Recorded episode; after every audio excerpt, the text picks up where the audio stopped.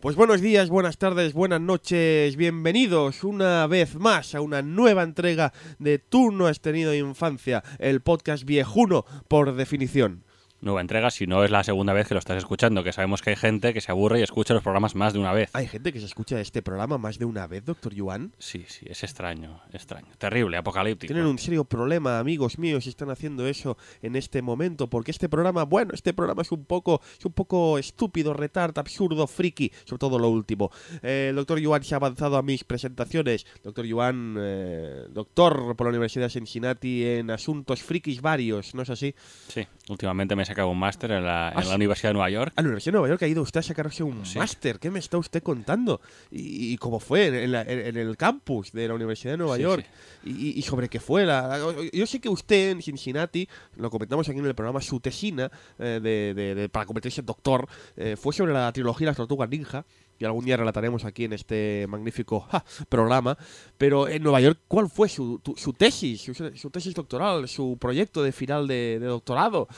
Eh, tenemos que elegir a Snake Plissken como presidente de los Estados Unidos para salir de la crisis. Eso es el título, de, la es el título de la tesina. ¿Y, y, de qué iba? Un poco de, de, por qué había que elegir a Snake Plissken como presidente.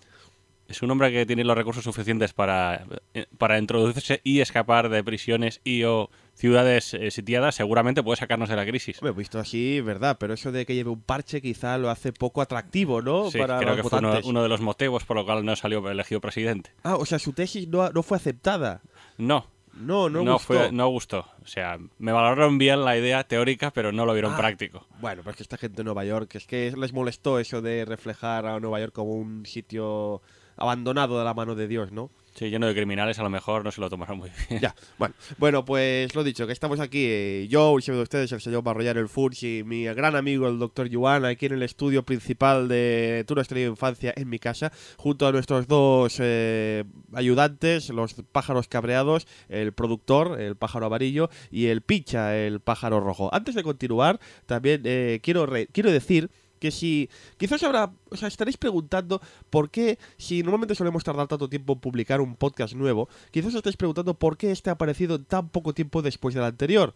Eh, siempre tardemos tardar tres semanas, cuatro semanas, incluso un mes y medio, y este aparece tan poco tiempo después, ¿verdad? Esto es debido a que estamos probando una nueva tecnología, doctor Yuan.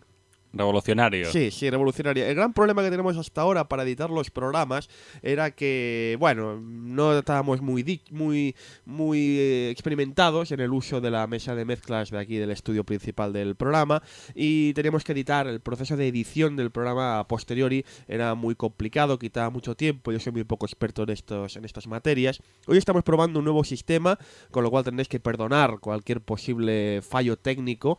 Estamos probando el sistema de grabar un programa al, estilo radio, ¿no? Eh, en directo, total, tal cual. O sea, eh, si hay alguna cagada, pues hay cagada y nos fastidiamos. Pero eso evita la postedición o la hace más sencilla, lo cual permite que el programa, pues en vez de salir cada mes y pico, salga pues cada dos, tres semanas. Esto, si hubiera el típico programa de zapping de la radio, pues sería para los gazapos. Efectivamente. Pero bueno, espero que más o menos salga la cosa bien. Hoy, amigos míos, vamos a volver a las películas, vamos a volver al cine y concretamente al género de la animación. Pero lejos del país del sol naciente, lejos de una producción manga, vamos a ir, vamos a tratar una película de uno de los estudios de animación más famosos del mundo, posiblemente, seguramente, el más famoso del mundo. Un estudio cuyo nombre hace entrar un poco nerviosismo e incluso repelencia a algunos frikis, Doctor Yuan. Hablo, por supuesto, del estudio Disney. ¿Qué tienen los frikis contra Disney, Doctor Yuan? Eh, la gente de nuestra generación tuvo un pique bastante fuerte con, con el estudio Disney, animado sobre todo por gente bastante rancia y los medios que se aprovecharon, ya sabes. La carnaza es lo que vende. Sí, señor. Pero con el Pero tiempo... con el tiempo, a ver, la gente de hoy en día ya no le, no ha vivido esa época, no tiene esos prejuicios. Nosotros ya también se nos ha pasado un poco la del pavo. Así que como todo, el tiempo pone las cosas en su lugar. Y dentro de que es un estudio muy bueno, tiene cosas malas, como todos. No hay ningún estudio perfecto. Yo creo que el gran problema es que es una gran empresa y como todas las empresas grandes, pues tienen eso, esas cosas mm, que no acaban de ser muy vistas, ¿no? una empresa lo que quiere es ganar dinero. Por supuesto. Lo que pasa es que también tiene que intentar mantener un poco la cara al exterior y mantener unos valores, que es lo que vendía Disney El también. estudio Disney. Y concretamente hablaremos de una de las películas más importantes de los años 90. del Rey León, una película, insisto, estrenada en el año 94, que está viviendo una segunda juventud gracias a un reestreno, gracias a un musical, gracias a una nueva edición en DVD y en Blu-ray, gracias a mil historias de merchandising. Es curioso como una película de hace 20 años de repente todo el mundo, todo el mundo vuelve a hablar de ella. Y aquí, en Tu Nuestra Infancia, no vamos a ser menos. Sobre todo porque el doctor Joan y yo hace relativamente poco eh, fuimos a Madrid a disfrutar de cierto musical del cual hablaremos después. Ya sabéis, la coletilla del programa, ¿no? Es el programa en el que se habla la cosa después. Efectivamente, así que si no os parece mal, empezamos ya a hablar de esta magnífica película del año 94, Estudio Disney, El Rey León.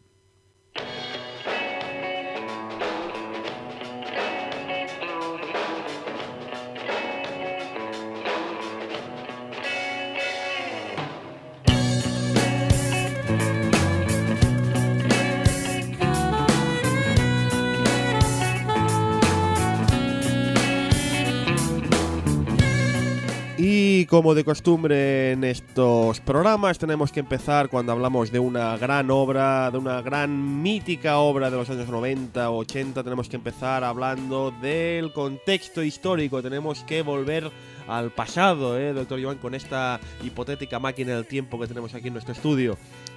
Puede tener forma de cabina de teléfono o puede ser un coche. Sí, con un condensador de flujo ah, Sí, en su interior. en su interior. Vamos a principios de los 90, doctor Joan. Principios de los 90 ya usted y yo ya somos gente, ya, bueno, ya tenemos una edad, ¿no? Ya comemos los bollicaos de dos en dos y ya somos un poco conscientes de lo que está empezando a suceder en nuestro interior friki, ¿no? Empezamos a comprender que hay algo en nuestro interior que acabará por convertirnos en los marginados del mañana. Ya por aquel entonces ya empiezan a hacernos un poco el vacío en los patios del colegio, pero eso no importa, nosotros seguimos ahí al pie del cañón. Eh, principio de los 90, insisto, lo que algunos fans de la animación eh, llaman y conocen como el renacimiento de Disney. El renacimiento de Disney, amigos. Eh, ¿De qué va esto? Muy sencillo. Os voy a hacer un poco de historia. La mítica compañía de animación, insisto, el estudio Disney, había pasado unos años en los 70 y en los 80 muy malos, bastante negativos. Fue una época que quedó un poco apartada de los grandes estrenos de antaño. Sobre todo porque Don Bluth, este nombre posiblemente os suene mucho, Don Bluth, el mítico animador, dejó la compañía junto a otros trabajadores clave de la empresa para formar un estudio propio, el estudio conocido como Don Bluth Productions, que años más tarde realizaría junto a Spielberg éxitos de animación como Fievel, Anastasia o Todos los perros van al cielo. ¿Se acuerda esta película, doctor Iván? Todos los perros van al cielo. Está muy bien. La calidad de animación era muy buena. El, el hombre este tiene una, Sí. tiene una mano para hacer de animación tremenda. De hecho, Don Bluth también es conocido entre los amantes del género del videojuego por aquellos juegos de Dragon's Lair o Space Age, que si por algo brillaban era por su animación. Don Bluth se hizo famoso eh, en Disney, animando grandes producciones de Disney, pero dejó la compañía y eso fue un mazazo muy importante para la compañía, de verdad, que no acabó de recuperarse. Fíjate, un solo animador y la compañía no acaba de recuperarse. Esto, a ver, hay una serie de animadores que normalmente marcan la pauta gráfica de, de los estudios Mm. y se nota mucho cuando se van de los estudios. El caso es que desde finales de los 60 Disney no ha conseguido repetir ningún éxito como, mira, pues éxitos como el de los Aristogatos, como el libro de la selva o incluso Winnie the Pooh, que mucha coñita, pero Winnie the Pooh es un éxito remarcable del, del estudio. Todo esto va a cambiar en el 89. En el 89 es cuando empieza el conocido como Renacimiento Disney. ¿Y con qué empieza? Pues con el estreno de La Sirenita, doctor Joan. La Sirenita. ¿Opiniones al respecto? Breves. La Sirenita es una peli que está muy bien. A ver, la animación está bien, tiene números musicales, que es lo típico de Disney. Sí. Y para la época, la verdad es que sorprendía. Una película, por cierto, que es que es fuerte lo de la sirenita, ¿eh? porque es una película que llevaba en producción dentro de Disney desde los años 30. De hecho, La Sirenita es una película que te estaba planeado que viera la luz poco después de Blancanieves. Blancanieves es el gran primer largometraje Disney y no inmediatamente después de Blancanieves, pero estaba pensado que fuera el tercer o cuarto film de la compañía, pero por diferentes motivos no pudo ver la luz. Al final, tras muchas pesquisas consiguieron que esta llegara a totalmente re- rehaciendo todo, evidentemente, rehaciendo absolutamente todo, pero quiero decir que ya había en el año 30 y pico algunos bocetos y guion eh, de lo que sería la sirenita. Pero lo que sí que conseguiría eh, animar al estudio a, a este renacimiento no sería una peli de animación, o por lo menos no una película de animación al viejo estilo. Eh, sin duda que el Dr. Yuan recordará quién engañó a Roger Rabbit. Es, es una peli muy grande. Es una película muy grande que verá, verá Sí, su sí. propio especial en este programa. Esperemos, sí, sí. ¿Quién engañó a Roger Rabbit? Que es una película Disney. Fue un éxito, fue un éxito en traquilla tremendo. De verdad, fue tan grande el éxito que la película convenció a los jefes de Disney que había que retomar esos grandes estrenos cinematográficos de animación del pasado, ¿no? Porque hasta aquel momento Disney sigue estrenando películas de animación en cines, pero no con el mismo, ¿cómo decirlo? No con el mismo ímpetu, no con la misma ilusión, no con la misma pretensión de llegar a ser los éxitos del, del pasado, ¿no? De forma más humilde, imagino. Recordemos que también Disney eh, eh, tiene un sello de películas de imagen Sí. real, que es la que realmente le estaba dando beneficios por Exacto. esa época. En ese momento, efectivamente, lo que está dando dinero a Disney son esas películas de, de- películas reales, ¿no? Películas de pues con sus diferentes sellos, que tiene varios. Pero Roger Rabbit eh, les convence de que, oye, mm, hemos puesto aquí animación en esta película tradicional, vamos a probar a, a volver al género de animación a lo grande. Esa, esa, esa iniciativa toma forma en La Sirenita y el resultado pues es indudable. La Sirenita es también un gran éxito de, de público, de crítica y eso seguirá a posteriori otros enormes éxitos de crítica y público como son La Bella y la Bestia en el año 91, Doctor Yuan, Hace, hace poco también sacaron ediciones remasterizadas. sí señor, Aladdin en el año 92. Eh, ambas películas fueron tales éxitos, cuidado, atención con esto, que ella, La Bella y la Bestia sería la primera película en la historia de los Oscar en ser nominada a Mejor Película digo, de Animación. La primera película de animación en ser eh, nominada a los Oscar. Mejor película, eh, cuidado. Por cierto, ese año ganó El Silencio de los Corderos, por si alguien se lo, se lo pregunta. Y Aladdin superó todo récord de recaudación para una película animada en la historia. ¿Qué le pareció Aladdin? Es otra película cuando comentaba a uno de nuestros amigos oyentes, les comentaba que íbamos a hablar del Rey León, muchos se lo celebraban, pero otros decían, "Pero me hubiera preferido Aladdin. No, Aladdin también hay que hacer un, hay que hacer un programa porque merece muchísimo la pena. Aladdin, aparte de ser una gran película, es una peli muy redonda. La parte de los números musicales es, es enorme, es increíble. Y yo nunca olvidaré de Aladdin el doblaje español con José Mayuste, el de Martes y 13 haciendo del genio, que estaba, vamos, estaba incluso te diré casi que mejor que el original, el original americano. Me gustan, me gustan las dos, pero la, Sí. ver- la versión en castellano, que es la que vimos en los cines, está muy muy bien. El caso ya lo veis, La Bella la Bestia, La Sirenita, Aladdin, Disney vuelve a estar en lo más alto. Por eso, el renacimiento Disney, es que es evidente, o sea, han pasado de estar 20 años sin hacer grandes películas animadas a estar en lo más alto de lo alto. Así que los animadores están en racha y ya están empezando a pensar, después de Aladdin, año 92, están empezando a pensar cuál va a ser su futuro estreno. ¿Y sabe cuál va a ser ese futuro estreno? No, no va a ser el Rey León. No es el Rey León. El futuro estreno que tienen en mente los animadores de Disney es Pocahontas. Siguiendo la línea, si os fijáis, de las películas adaptando historias clásicas. Sí, señor. Pero antes, antes, algunos de los principales ejecutivos de la compañía, entre los que estaba Roy Disney, que sí, es el sobrino de Walt Disney, el que se moría y puso Carl Russell, ese, eh, el sobrino de Walt Disney, digo, decidieron que su próxima película estaría protagonizada por animales. ¿Y por qué por animales? Pues porque acababan de volver de un viaje promocional a Europa para presentar Oliver y su pandilla, que era aquella película de era una especie de Oliver Twist, pero con gatos y perros protagonistas, ¿no? Esa película estrenada en el año 88, que es un poco lo que comentamos, el Disney animación de no de baja calidad, pero no de tan alta, ¿no? Es un poco ya estándar. Quieren hacer una película de animales como esta de Oliver y su pandilla, pero en un contexto africano. Tras muchos cambios de guion, argumento e incluso responsables al cargo del proyecto, del cual los cuales hablaremos después, pudo estrenarse en el 94 antes que Pocahontas, la 32 película de estas que tienen el sello de grandes películas Disney para cine. El Rey León, todavía a día de hoy, considerada como una de las mejores películas jamás creadas por este veterano estudio de animación. Bueno, es que no hay nada más que decir, ¿no? Es que es El Rey León, es la película, la gran película. Una de las mejores, si no la mejor para mí, película que ha hecho este estudio. No sé qué opinará el doctor Joan Es muy difícil decir cuál es la mejor película de estudio Disney porque tiene muy buenas, muy buenas películas. Esta es muy buena realmente, se te queda en la memoria.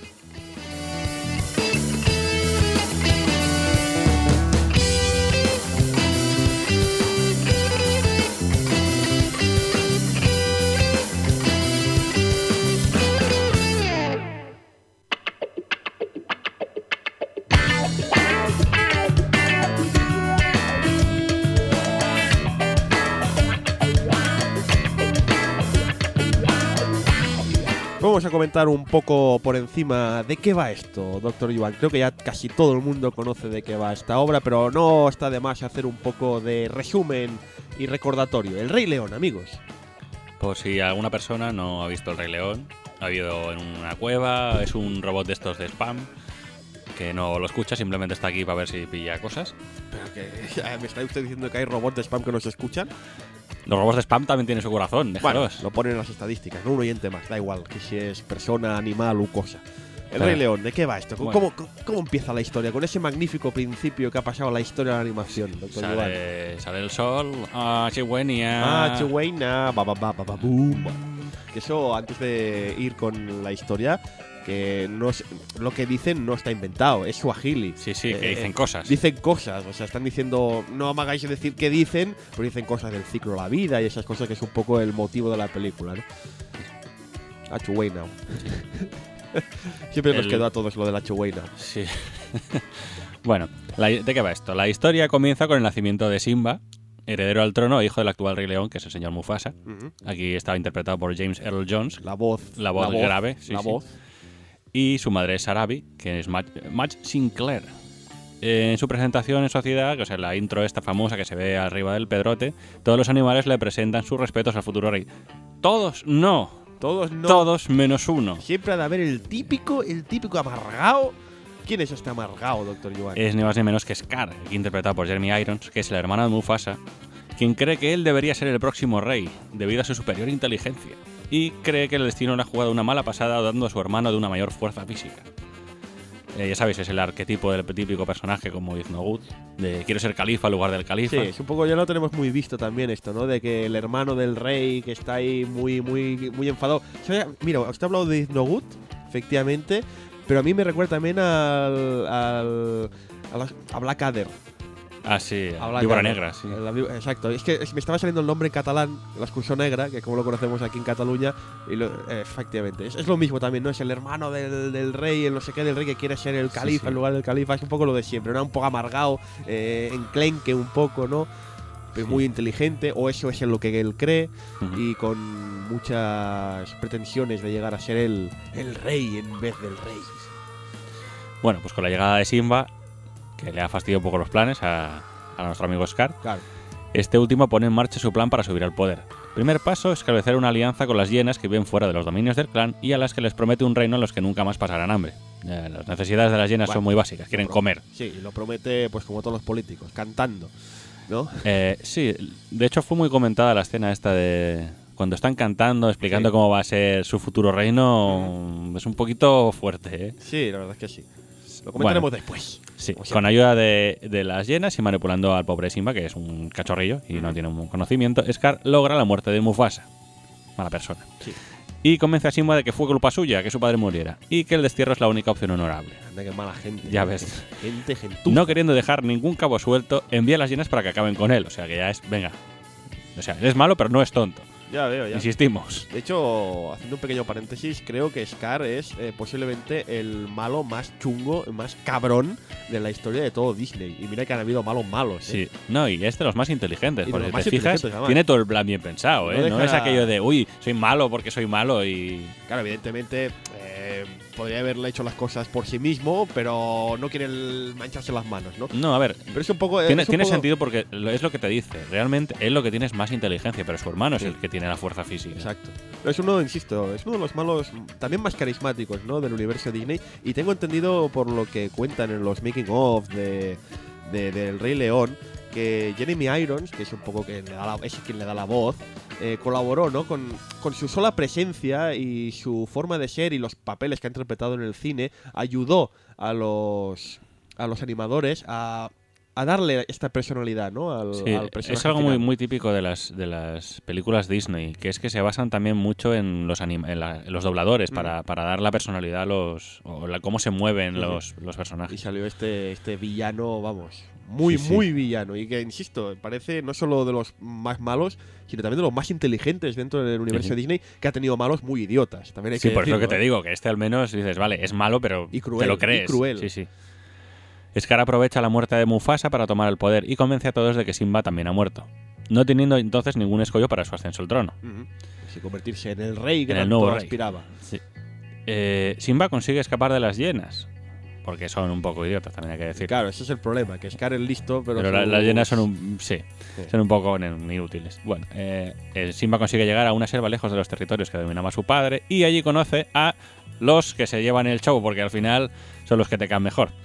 Conoce a un suricato llamado Timón, que está interpretado por Nathan Lane, y a un facóquero, que aquí dijeron que era un, jabalí. Sí, aquí dijeron el jabalí a toda por saco. Ah, toma por saco. Eh, es de la familia de los jabalíes, pero en este caso es un insectívoro, es distinto, es otro animal, que es el, ni más ni menos que Pumba, interpretado por Ernie Isabela, que por cierto, el el- eh, efectivamente, el que lo dobla se parece. Tú lo Sí, ves y sí, sí. la cara tiene una retirada. Yo siempre me preguntaba en aquel, en aquel entonces qué, qué era un suricato. Es algo que nunca había visto y digo, este, este bicho, ¿qué es un suricato? Es así este bicho, ¿no? Como una especie de perrito eh, de las praderas, ¿no? Yo no sé. Bueno, él, eh, le conocen como el gato de la arena también. el gato de la arena. Sí. Joder, Toyuan, encima usted también sabe de la naturaleza. Sí, Cada bueno, día me es, es aquello de. Vamos a ver el suricato que, que es, ¿no? Ya, ya. Bueno, Eh, pues tenemos a Timón y Pumba, que son las mascotas favoritas del capitán del Costa Concordia. Ya sabe usted, coge el Timón y Pumba.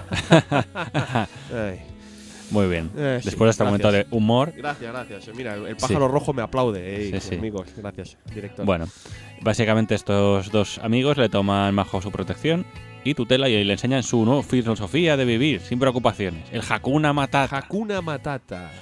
Vive y sé feliz. genial. Sí. Ningún problema debe hacerte sufrir. Efectivamente. Sí, Muy bien. Juntos se convierten en amigos inseparables y así pasan unos años tranquilos olvidando el pasado que dejó atrás. Así que el Simba, que está un poco traumatizado, tengo que decirlo, porque claro, es Claro. un poco jodido que te digan que has matado a tu padre y Sí. que no puedes volver nunca más a donde vives. Sí, sí, la verdad es que chungo. Ya, Insisto, eh, lo estamos viendo, haciendo un poco de resumen del argumento, ya estamos viendo que efectivamente para ser una película Disney eh, es una peli dura. O sea, el malo es muy malo, el protagonista está pasando por un trauma muy chungo.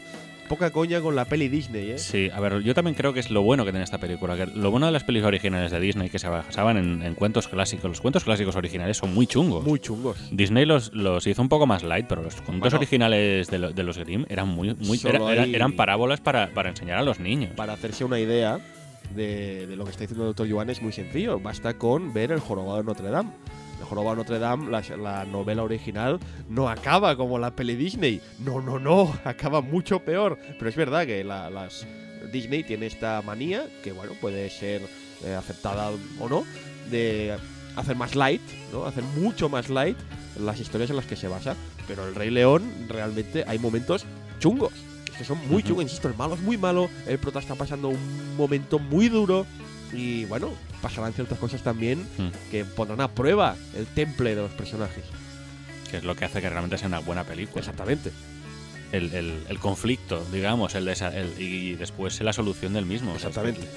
Bueno, sigamos con el resumen. Sí, eh, estamos en que Simba está, Sí, Simba está creciendo viviendo- despreocupado entre comillas, ¿no? Sí. Con el Hakuna Matata como lema. Comiendo bichos, Comiendo bichos. viscosos pero sabrosos. Sí, porque Simba. Eso, eso es otra cosa que también se criticó mucho en su momento de la película. Que no olvidemos que los leones son carnívoros y, y que comen carne. Y el Rey León en ningún momento intenta disimularlo diciendo, no, son bichos que son. Comen. Bueno, co- son leones, pero comen plantas. No, no, lo dicen, comen carne, pero lo, eh, lo ponen todo esto dentro del rollo del ciclo de la vida y tal. Pero en ningún momento veremos a Simba o compañía comiendo ahí una gacela eh, bajo el sol. No lo vamos a ver. Pero para explicar lo, cómo sobrevive Simba, pues nos explican que tanto Timón como Pumba le acostumbran a comer bichos. ¿No? Y, y un león, en teoría, sobrevive y se vuelve fuerte gracias a comer escarabajos y gusanos. Bueno, Bueno, mira, bueno, eh, sí, bien. Es la magia del cine. Sí, lo que siempre me, me hacía preguntar cuando, después del final de la película, si Simba seguía con esta dieta o, o- o se volvió a comer lo que sería cebra, antílope y estas Hombre, cosas. si ¿no? te fijas en la segunda película, se supone que enseñan a la hija a cazar, ya con lo que se supone Ya, que... pero ah, ya que, ya que saca el tema, Doctor Yuan, me hace gracia, ¿verdad? En la segunda película que comentaremos después, Simba se supone que enseña a cazar a su hija, pero Simba no sabe cazar. Nadie le ha enseñado. El tío solo comía bichos. Es igual, dejémoslo, Doctor Yuan. Un inciso. Realmente eh, los leones no cazan, cazan, cazan las leonas. Bueno, depende, Doctor Yuan. Voy a ir más allá. Voy a hacer otro paréntesis dentro de paréntesis dentro de paréntesis. Eh, Vale, origen. el rey león, o sea, eh, son las, mm, las leonas las que cazan en la manada. Pero eh, los leones macho que son expulsados de la manada tienen que cazar para ganarse la vida. Esto es una cosa que yo me pregunté en su día con el rey león. Y es que, claro, tú ves el- los protagonistas y hay eh, una manada todo de leonas y solo tres leones macho. Que son Mufasa, son Scar y son el pequeño Simba. Y se me pregunta, ¿cómo puede ser que haya tan, tantas, tantas leonas y, tan pocos leones, macho? Pues esto, a ver, sin entrar en detalles, porque actualmente nuestro conocimiento de naturaleza es mínimo, pero sí, viendo documentales te das cuenta que las manadas son manadas de leonas que aceptan a uno o dos leones macho como jefes de la manada, también como base para fines reproductivos, evidentemente, y que los leones macho son expulsados.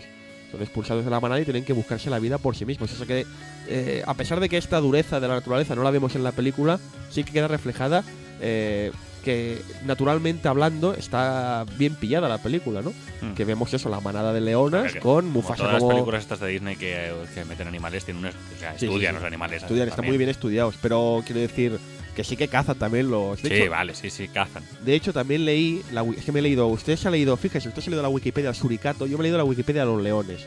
Y también leí que son las leonas las que cazan porque los leones, macho, como tienen esta pedazo de cabellera, con el sol que hace en África, eso da un calor, da un calor gordo, con lo cual los pobres, pues por eso están todo el día ahí tumbados en la piedra mirando sus dominios, ¿no?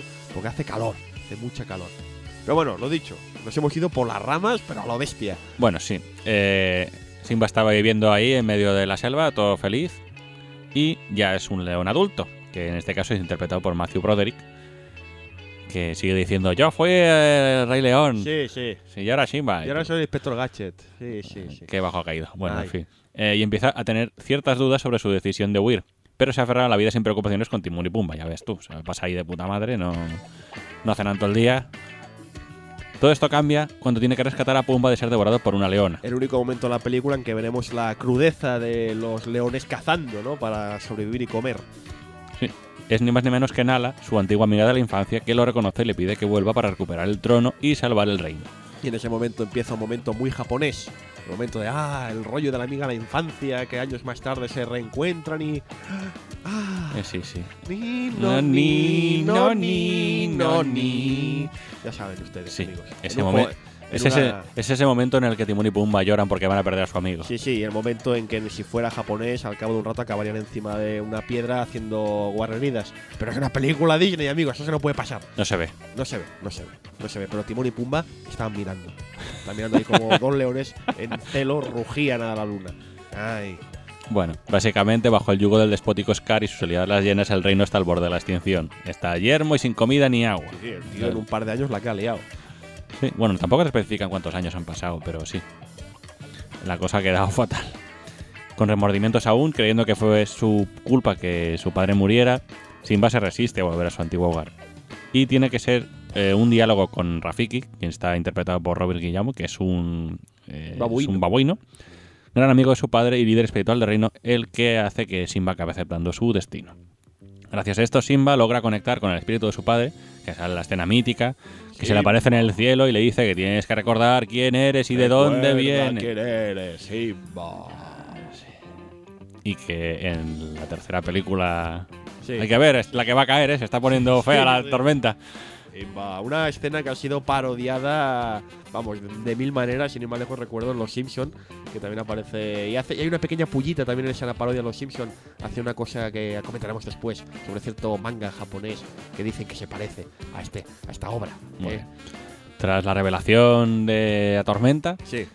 y con la aprobación del Rafiki, Simba parte en pos de su hogar a reclamar el trono que siempre le perteneció por Ahí derecho. está, ahí está. Y hasta aquí podemos leer porque si no os explicamos al final de la Bueno, peli. Y ha, ha explicado bastante de la película, doctor Iván, tengo que decirle, ¿eh? pero bueno, creo que ya todos estamos familiarizados de sobra con este argumento. Un argumento que... Hombre, tampoco eh, no he entrado mucho en, No, en- en detalle, pero para que... Un argumento que muchas personas comparan alegremente y con razón con Hamlet, el clásico de William Shakespeare, que, con el que tienen muchos paralelismos y algunos de los cuales podremos comentar. Adivine cuándo, doctor Iván. Después. Efectivamente.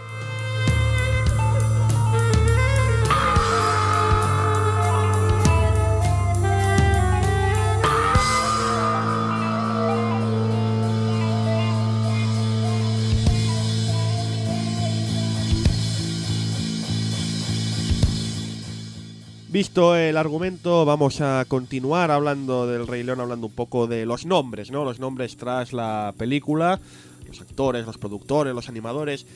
Y esto va, va para largo, doctor Iván. Esto va a ir para largo porque quedarse con solo un par de nombres para la reali- realización del Rey León es complicado. No podemos quedarnos con dos nombres, con tres. El equipo de producción de esta película es enorme, es muy grande, es muy complicado. Y además la película tuvo serios problemas a la hora de, hacer, a la hora de hacerse realidad, con lo cual muchas personas pasaron por allí, desaparecieron para ser sustituidas por otras, etc, etc. Fue una producción muy complicada. Es curioso, ¿eh, doctor Iván, como siempre las grandes obras son las que tienen las producciones más difíciles. Siempre pasa igual, ¿verdad?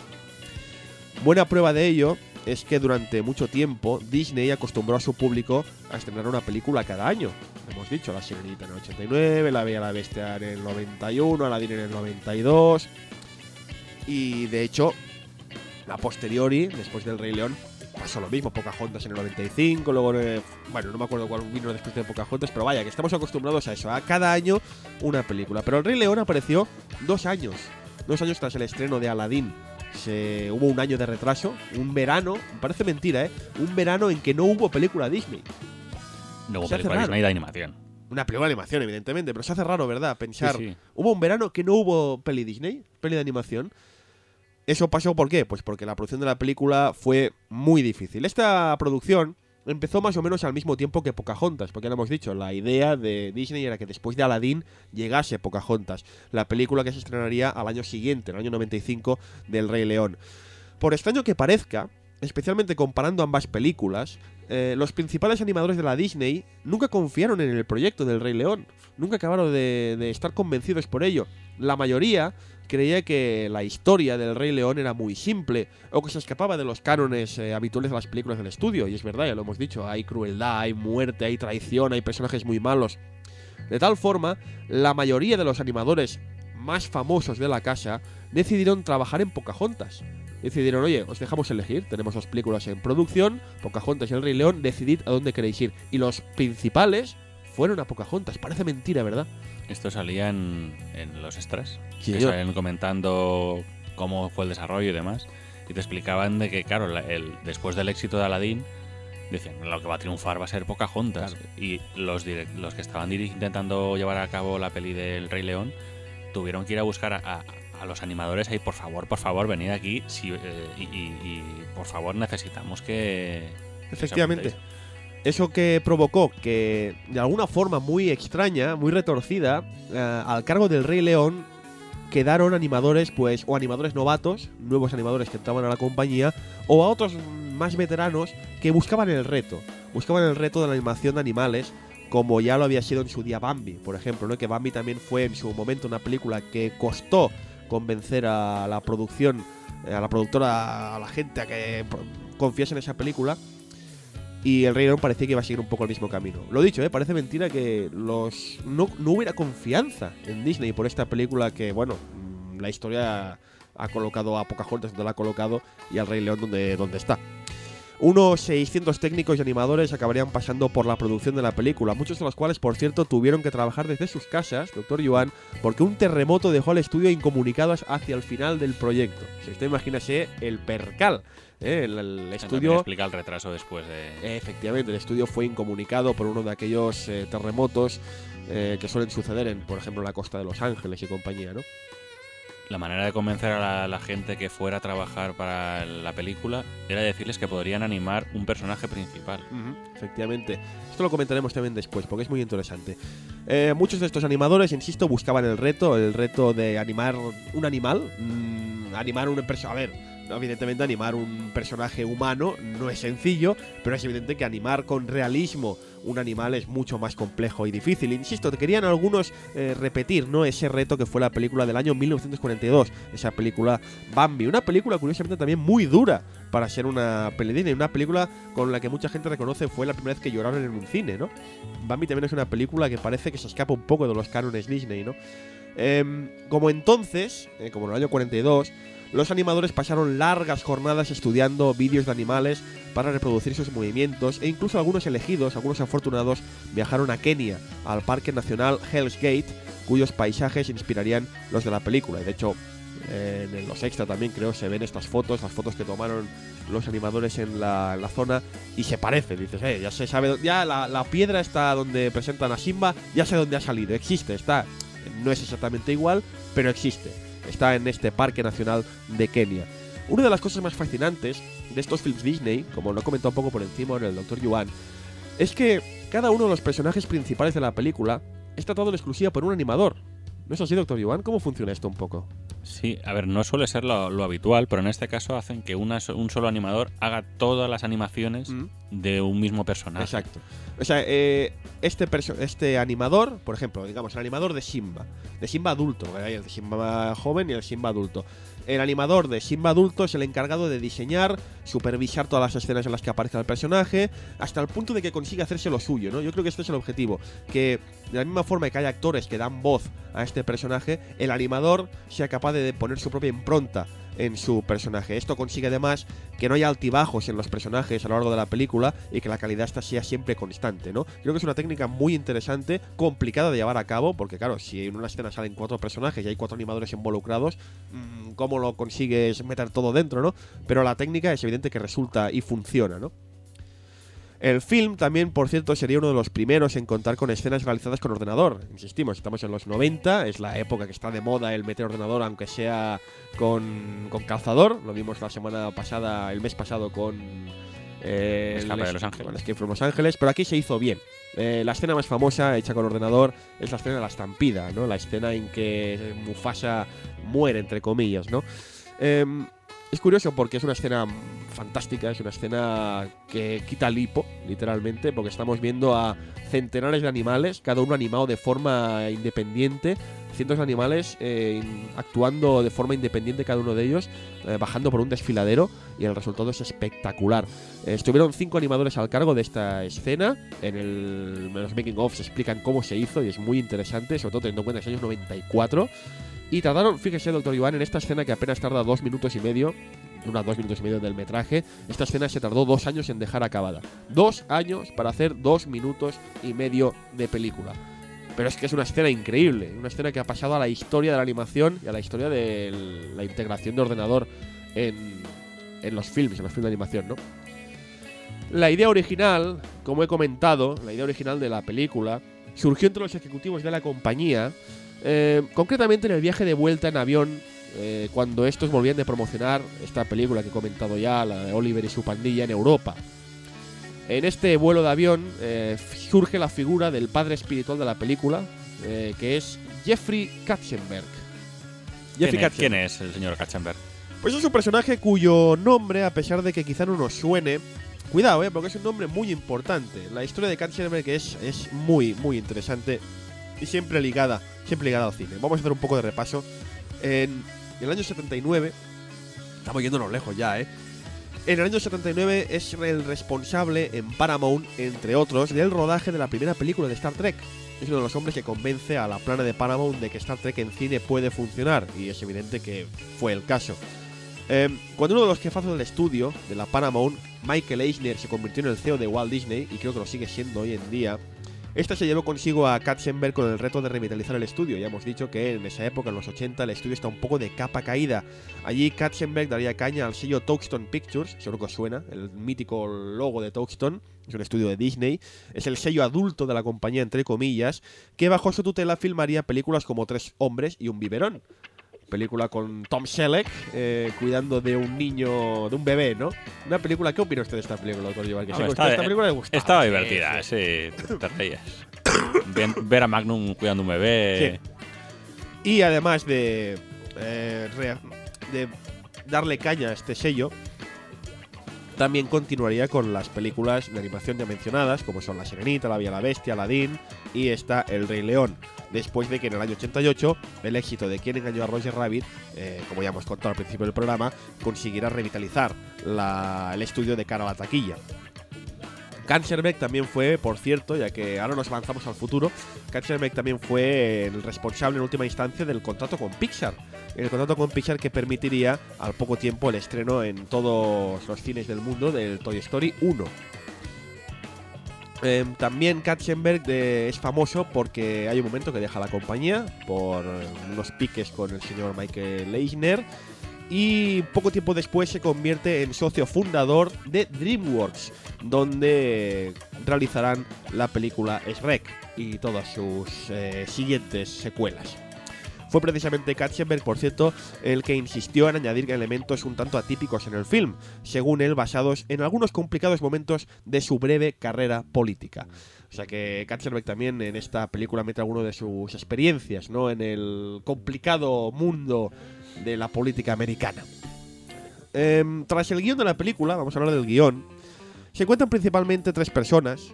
Eh, están Irene Mechi, que años más tarde co-guionizaría El Jorobado Notre Dame y Hércules, y que por cierto actualmente está trabajando en Brave, que es la nueva película de Pixar, esta película que este tiene este trailer tan fantástico. Tiene una pintaza tremenda. Está también Jonathan Roberts, que sirvió de productor de la mítica serie Beverly Hills, la antigua, y que también co-guionizó El Jorobado y que también acabó en Pixar como guionista de Monstruos S.A. Ha mejorado con el tiempo, ¿eh? Porque. eh, Sí, sí, sí, sí. Y la que figura como principal guionista del film, Linda Wolverton, veterana de Disney con guiones para series de la tele como Pato Aventuras o Chippy Chop. Y que sería la principal. Rescatadores. ¿Eh? Rescatadores. Efectivamente. Y que sería la principal responsable del guion también de La Bella y la Bestia. Un guion, el del Rey León, que pasó, bueno, pasó por muchas etapas y reescrituras. Se reescribió en una infinidad de ocasiones, Doctor Yuan. Originalmente la película, de hecho, se llamaba El Rey del Kalahari. Y, pues, Hombre, hombre, está bien, pero queda mejor Rey León. Sí, posteriormente pasó a llamarse El Rey de la Jungla, sin más. Ya está. Bien. En las primeras versiones de, esta, de este guion, las hienas originalmente eran monos babuinos. Lo que es Rafiki en la película. sí. O sea, en vez de hienas había monos. Y Rafiki, en aquella versión, era un leopardo. Un leopardo también brujo, no sé qué, pero era un leopardo. Eh, Timón y Pumba eran amigos de la infancia de Simba que nunca abandonaría el reino, pero que se vería manipulado por Scar a convertirse en alguien indigno de convertirse en rey, viéndose expulsado por sus propios súbditos. Eso es un poco muy por encima la primera versión del guion. Pero lo más significativo del guion del Rey León es sin duda que es la primera gran producción cinematográfica de la Disney con guion propio. Con guion propio, no basado en algún cuento popular como siempre habían hecho hasta el momento. Bambi, que estaréis pensando muchos, Bambi está basado en un cuento popular también. Bambi está basado en un cuento popular. Todas las obras de Disney hasta el momento, eh, para la gran pantalla, insisto, todas las 32 películas que han sido estrenadas hasta ese momento son basadas en algún cuento popular. El Rey León es la primera película, supuestamente, quedaos con esto, supuestamente eh, basada de cero, inspirada de cero, original. Los guionistas, de todas formas, confiesan haberse inspirado en las historietas, historietas no, perdón, en las historias de la Biblia de Josué y Moisés y sobre todo, sobre todo, como ya he dicho, en el Hamlet de William Shakespeare. Y la verdad es que tiene lógica, ¿no? ¿De qué va Hamlet, doctor Yuan? Usted que es un gran amante del teatro clásico. El hermano del rey lo mata para convertirse en el nuevo rey, califa lugar de califa. Sí. Y su hijo, el príncipe, regresa años más tarde para reclamar el trono y vengarse. Sí, Hamlet es un poco más chungo, ¿no? Bastante más duro, pero más o menos los Sí, paralelismos no, están ahí. pero es que lo que, lo que me pide la gente. ¿Qué le pide la gente? Eso, Shakespeare. Es que lo que me pide la gente. Ah, sí, sí, claro. Em, el proyecto originalmente iba a ser dirigido por George Scrivener, que es un veterano artista de la casa que ya había dirigido otros films de la compañía, como la mencionada Oliver y su pandilla, o también El Príncipe y el Mendigo. ¿Se acuerda de esta versión del cuento clásico interpretada por Mickey Mouse? ¿no? Que había dos Mickey Mouse muy parecidos que se intercambian, uno es el príncipe, otro es un mendigo y se intercambian los papeles, ¿verdad? La tendencia de Disney a hacer Mickey Mouse hace interpreta el cuento Sí. popular X. Sí. A los pocos meses se le uniría en la dirección del proyecto Roger Allers, otro veterano del estudio, principal guionista de La y la Bestia, también junto, ya lo hemos comentado, y responsable tras los storyboards de la mayoría de films Disney de los 90. Cuidado que hacer un storyboard es muy importante en el mundo de la animación y no se elige a cualquiera. La visión para la película de ambos directores, insisto, George Scrivener y Roger Allers, chocó desde el primer momento. Ya empezamos aquí con los problemas que he comentado al principio del podcast. La, la visión de, eh, de Allers, este acabado de llegar de director, es la del clásico musical Disney, ¿no? Quiere que sea la película, pues la película con un poco de drama, un poco de comedia. Han puesto el personaje Timón y Pumba para ser el comical relief que siempre comentamos aquí en el programa. Quieren los números musicales, quiere que haya la gente cantando. Pero Scrivener, el, el director original, el que va a ser en teoría en solitario, quiere una película casi documental sobre la vida natural de los leones. Él quiere hacer casi, no exagero, quiere hacer casi un documental de la National Geographic. ¿Qué pasa? Que hubo diferencias creativas muy grandes entre ambos directores y los productores, evidentemente, a quien apoyaron. A Allers, que es el que quería hacer la película Disney tradicional. Porque yo imagino que los productores debieron pensar, Tate, que si hacemos una película documental va a ir a verla nadie. Yo creo que un poco de razón no le faltaba, ¿no, doctor Iván? Depende de cómo lo hubieran hecho. Si esto al final, lo que pasa es que normalmente siempre van a apoyar a lo que hace más tradicional. Scribner se ve forzado a abandonar el proyecto y lo sustituye Rob Minkoff, que es director de cortos de la Disney, que veía en esta producción su gran oportunidad. Eh, Minkoff, por cierto, acabaría años más tarde dirigiendo las dos entregas de Stuart Little, dirigiendo, siendo el director de Stuart Little 1 y Stuart Little 2. Pobre hombre, con lo que prometía. O sea que cuando veis Stuart Little, pensad que está dirigida por el mismo tío que dirigió El Rey León. Tiene tela la cosa, ¿verdad? Bueno. Con el nuevo equipo ya en marcha, hemos dicho, tenemos a estos dos directores, tenemos ya los animadores ya convencidos de que, bueno, va, vamos a hacer esta película, vamos a ponernos a tope. Con el nuevo equipo, digo, la película se pone en marcha y por fin gana su nombre definitivo. Por fin ya, nada, déjate del rey del Kalahari, déjate de historias, vamos a llamarla El Rey León. Y también se fija su principal trama argumental, sugerida por Don Han, otro veterano más de la casa Disney, que se convierte oficialmente en el productor definitivo de la película. Han acaba de ver estrenada su última producción, que es precisamente La Bella y la Bestia, y se trae consigo al equipo de la película a sus directores, Kirk Wise y Gary Trousdale, para reescribir la historia y fijar ya los puntos principales de la trama. Será a partir de este momento en que Han entrará en contacto con los susodichos guionistas, Mechi, Roberts y Wolverton, que hemos comentado ya, para darle su forma final al guion. Han también incorporará a Tim Rice, escritor de las letras de las canciones de La Bella y la Bestia, al proyecto. Como iba siendo habitual en las recientes producciones, se dio una especial importancia a la hora de buscar a los dobladores. Esto también empieza a ser una cosa muy habitual en Disney en aquel momento, ¿no? Se busca al personaje famoso, ¿no? Al actor que le dé mucha vida al, al sí, personaje. que le dé un respaldo en tema de actuación y que haga que la gente vaya. Parece mentira, ¿eh? Esto hoy en día es muy típico. Vemos en plan Rango con el no sé qué, vemos eh, Kung Fu Panda con Jack Black, eh, con Angelina Jolie. Esto hoy en día es lo más normal del mundo y no se entiende, ¿no? Una película de animación sin una gran voz respaldándola. Pero en el año 90 y pico no era tan común. Y son estas películas de Disney, ¿no? Como La Vía la Bestia, Aladdin y El Rey León, lo que empiezan a hacerlo una costumbre de Hollywood. Eh, a Simba adulto le pone voz Matthew Broderick, hemos dicho, un actor que, bueno, ha tenido sus más y sus menos, pero cuidado, ¿eh? Porque todos lo recordamos como el eterno niño hacker de juegos de guerra. Pero este hombre ha tenido también papeles en, en Broadway. De hecho, yo no sabía que este hombre se había, desaparecido un poco de la escena. Lo vimos a ver en pelis como El Inspector Gadget o en Godzilla también. Eh, Godzilla. La americana, evidentemente. Este hombre tenía un papel en, Broadway bastante importante. Creo que incluso ganó un premio, un premio Tony, no estoy seguro. Eh, durante años protagonizaría la versión para Broadway de Los Productores. Los Productores, que es una obra de Mel Brooks. Años más tarde vería la luz en, en cine volvería él a interpretar su propio personaje y que en España sería adaptado por Santiago Segura, creo recordar, también para teatros. Sí, sí, señor, señor doctor Iván, no me mire así, es verdad. Eh, es una obra muy mítica de, Broadway y Matthew Broderick se encargó de, darle vida ¿no? al, personaje protagonista. Merece mucho la pena la de los productores. La película que está Uma Thurman, creo recordar también, ¿no? Eh, bueno, la, original, yo he visto también la de Mel Brooks y está muy bien. Sí, señor, es verdad, porque esto es un remake, de hecho, ¿no? Porque originalmente mm. es una película de Mel Brooks del año de la, de la Kika. Sí, pero está, está muy bien. A ver, el, es el típico argumento Mel Brooks de tienen un plan porque es, un, es un teatro musical que está a punto de irse a la quiebra y deciden, bueno, lo vamos a asegurar, hacemos una obra horrible, de manera que, no- que, que esto se vaya a la bancarrota y cobramos el seguro. Mm, Pero lo que no cuentan en cuenta es que la obra triunfa. Vaya. La voz del villano Scar la pone el mítico Jeremy Irons, al que nunca olvidaremos como el malvado de la jungla cristal 3. Qué malvado, qué villano, qué Sí. bandido. Simón dice.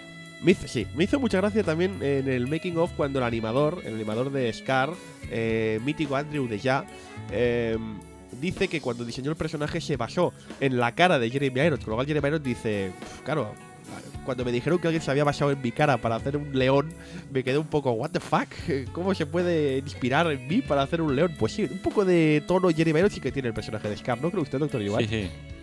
Todos los personajes, de hecho, si te fijas, se, tiene una retirada. Mufasa, el imponente y, y enorme y cachas padre de Simba, le daría voz James L. Jones, la voz, un hombre cuyo nombre quizá no suene, pero que podría considerarse como el equivalente en Estados Unidos de Constantino Romero. De hecho, eh, es el Constantino Romero de Estados Unidos porque posiblemente lo recordaréis por poner voz a un Mindundi del cine de- del cine clásico, ¿no? Un tal Darth Vader. ¿Sabes? No lo Aquí- conoce, no lo conoce nadie. Aquí todos cuando recordamos a Constantino diciendo aquello de Luke, yo soy tu padre, pues en América todo el mundo recuerda a James L. Jones diciendo Luke, I'm your father. O sea, no sé, un Mindundi, ¿no? Del cine de, de doblar, de doblar cosas. Más voces. También fue muy sonado el papel de la eterna Guppy Goldberg. Guppy Goldberg como Senji, la líder de las hienas, o el de Rowan Atkinson, alias Mr. Bean, como Sasu, el ayudante del rey. O sea, a la Bupi sí que la reconoces, pero, Sí. pero a Zazu, Lo más curioso de Zazu eh, es Rowan Atkinson, insisto, es un personaje reconocido por todo el mundo como Mr. Bean o como el Excursión Negra, bueno, es mil veces reconocido. Lo curioso es que en los making of y en las... No sé, cuando se habla de la película, no se habla de Rowan Atkinson. Es como si el propio Atkinson hubiera querido, decidido no figurar en, en el making of, no aparece, no se hace mención a, a su papel, ¿sabes? Como si no fuera importante. Yo quiero pensar que fue él quien lo pidió expresamente, porque, joder, si hablan de personajes que ponen la voz mucho menos populares, no sé por qué no hablar de Rowan Atkinson. Pero bueno, ahí está. Lo que sí que es verdad es que para las secuelas repetirían muchos de los eh, dobladores que hemos mencionado, pero no Rowan Atkinson. Rowan Atkinson no volvería a repetir. Con lo cual, una de dos, o acabó a malas con la Disney, o quiso apartarse de la escena del doblaje. No lo sé. Pero es raro, a mí me resulta extraño, doctor Yuan. pues, tampoco lo sé. La banda sonora también muy importante, reconocida, admirada en el mundo entero. Para la banda sonora del film, todo el mundo recuerda el papel del mítico Elton John como principal escritor de las canciones musicales de la película, el cual, por cierto, propuso Tim Rice, hemos dicho Tim Rice, el escritor de lo que le llaman el lyrics, eh, Las letras. pone la letra la canción, sí. eh, lo propuso Tim Rice, ya que su habitual compañero Al- Alan Menken, con quien ya había trabajado en La Bella y la Bestia, andaba ocupado con la banda sonora de Aladdin. Estaba precisamente ultimando los últimos detalles de Aladdin y no podía dedicarse a esto. Pero es curioso porque antes que a Elton John hubo negociaciones para que la música fuera compuesta por Benny Anderson, que si no le suena a usted, doctor John, le diré que es uno de los componentes de ABBA, del mítico grupo ABBA, que ha pasado su carrera posterior al grupo precisamente a escribir musicales. De hecho, Mamma Mía está escrito por él. Lo dicho, todo el mundo recuerda a Elton John, pero poca gente recuerda al compositor de la banda sonora. Elton John escribió las músicas, ¿no? Las músicas, es decir, los números musicales, pero la, la Los, te- película... los temas, los temas musicales cantados. Exacto. Pero la película tiene muchos temas de banda sonora normal, de, de ambientación. Mm. Poca gente recuerda, insisto, al compositor de la banda sonora que es nada más y nada menos que Hans Zimmer. Sí, sí, sí. Hans Zimmer, el de La Roca, el de Gladiator, el del Caballero Oscuro, el de Origen. Ese Hans Zimmer es el compositor. Es fuerte, a mí cuando, cuando lo leí me quedé, me quedé, madre mía. Hans Zimmer es el compositor de la banda sonora de esta película. Por aquel entonces, en el año 94, Zimmer no es ni de cerca tan reconocido como lo es hoy en día. Pero llamó la atención a Disney precisamente por su trabajo en películas ambientadas en África, como Un Mundo Aparte o La Fuerza de Uno. En ese momento, digamos que Zimmer era reconocido por ser capaz de poner a África en sus composiciones. De hecho, en los extras también sale, sale la entrevista a Zimmer y él está, muy, o sea, está orgulloso del trabajo que hizo en, en el Rey León. y se tiene ahí. motivos para estarlo, desde luego. Elton John, insisto, es el más recordado sin duda por escribir canciones tan míticas como Hakuna Matata, hemos comentado, Can You Feel the Love Tonight, ah, qué hermosa música, o la abertura del ciclo de la vida, que es verdad, esto también lo comento en el making of, eh, originalmente no iba a tener esa escena inicial la, la película, no iba a tener ese número musical. Eh, la película va a empezar pues normal y corriente con con un diálogo, con un- la escena iba a ser la misma, pero no iba a tener esta música. Pero se ve que al estudio Disney llegó, una, llegó un casete del Reino Unido del señor Elton John diciendo, hola chicos, he tenido una idea para empezar la peli a tope. Y con una versión a piano de esta obertura y dijeron, ya está, no, no, eh, hay que hacer caso a Elton, esto mola que te cagas. Vamos a llamar a Levo M, que es quien puso los coros africanos a la producción. Y haremos a Hans Zimmer para que le ponga un toque africano. Y va a ser el principio de la película más memorable de la historia. Y tuvieron razón. La cosa con el, con el Evo este. Sí, Levo M, El Evo M, que lo hace bien el hombre. compositor sudafricano. Sí, pues eh, salía en la entrevista esta al Zimmer que dice, claro, yo eh, tenía ya más o menos hecho la musiquilla, le quería meter unas estrofas con, cantando en Swahili y no había manera humana de contactar con el hombre este. Sí. Y justo el día que lo tengo que entregar, consigo hablar con él, el tío viene, graba las estrofas y tal como sale, yo lo mando. O sea, está grabado la primera, el trozo ese que sale al principio, está grabado la primera toma. Fíjate tú.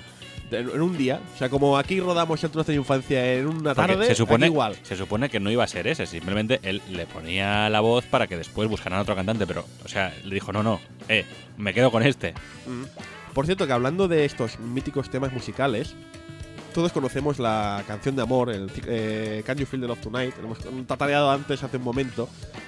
Esta película, ay, perdón, este tema musical mítico que estaría de hecho en los top 10 de mejores temas durante meses en los típicos los 40 del 1 al 40 bla, bla, que estaría Del siempre 40 al 1. sí. Efectivamente, doctor Iván. Pues esta, este tema musical inicialmente no iba a ver la luz en la película.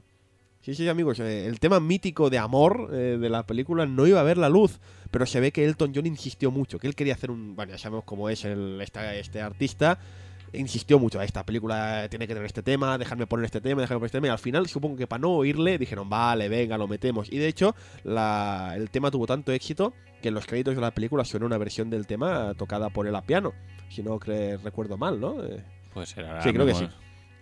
Eh, no quiero dejarme lo dicho al compositor sudafricano Le Bohem, este hombre que retoca las piezas para darle regusto africano que también ha puesto Hans Zimmer, que canta, que canta en las estrofas iniciales del ciclo de la vida y que eh, dirige a los coros, a los coros eh, sudafricanos, a los coros que ponen voz a muchas de las canciones de la película. De hecho, en los extras también comentan eso, que realmente lo- están cantando cosas, están cantando cosas sobre África. En, Sí, no, en, es que- o sea, en la letra esta eh, tiene. Cuidado, que todo lo que hay en el, Rey León, mira, todo lo que hay en el, Reón- en el Rey León que suene raro, no es que suene raro, es que es Swahili. El mismo nombre de Simba, sin ir más lejos, creo que dar Simba, creo que es león en, en Swahili. Y decir todo lo que suene raro, no, no, no, no es raro. Es, están diciendo cosas, están contando cosas. Pues cuando están haciendo Wachu Wanyei, están hablando del ciclo de la vida en africano, en Swahili, pero lo dicho, que no aquí no se inventan nada, doctor Iván. Aquí todo es, es. Lo bueno del Rey León también es que es una oda a África, ¿no? Es un homenaje al, al continente africano. Y eso es convierte a África en un personaje más de esta gran producción.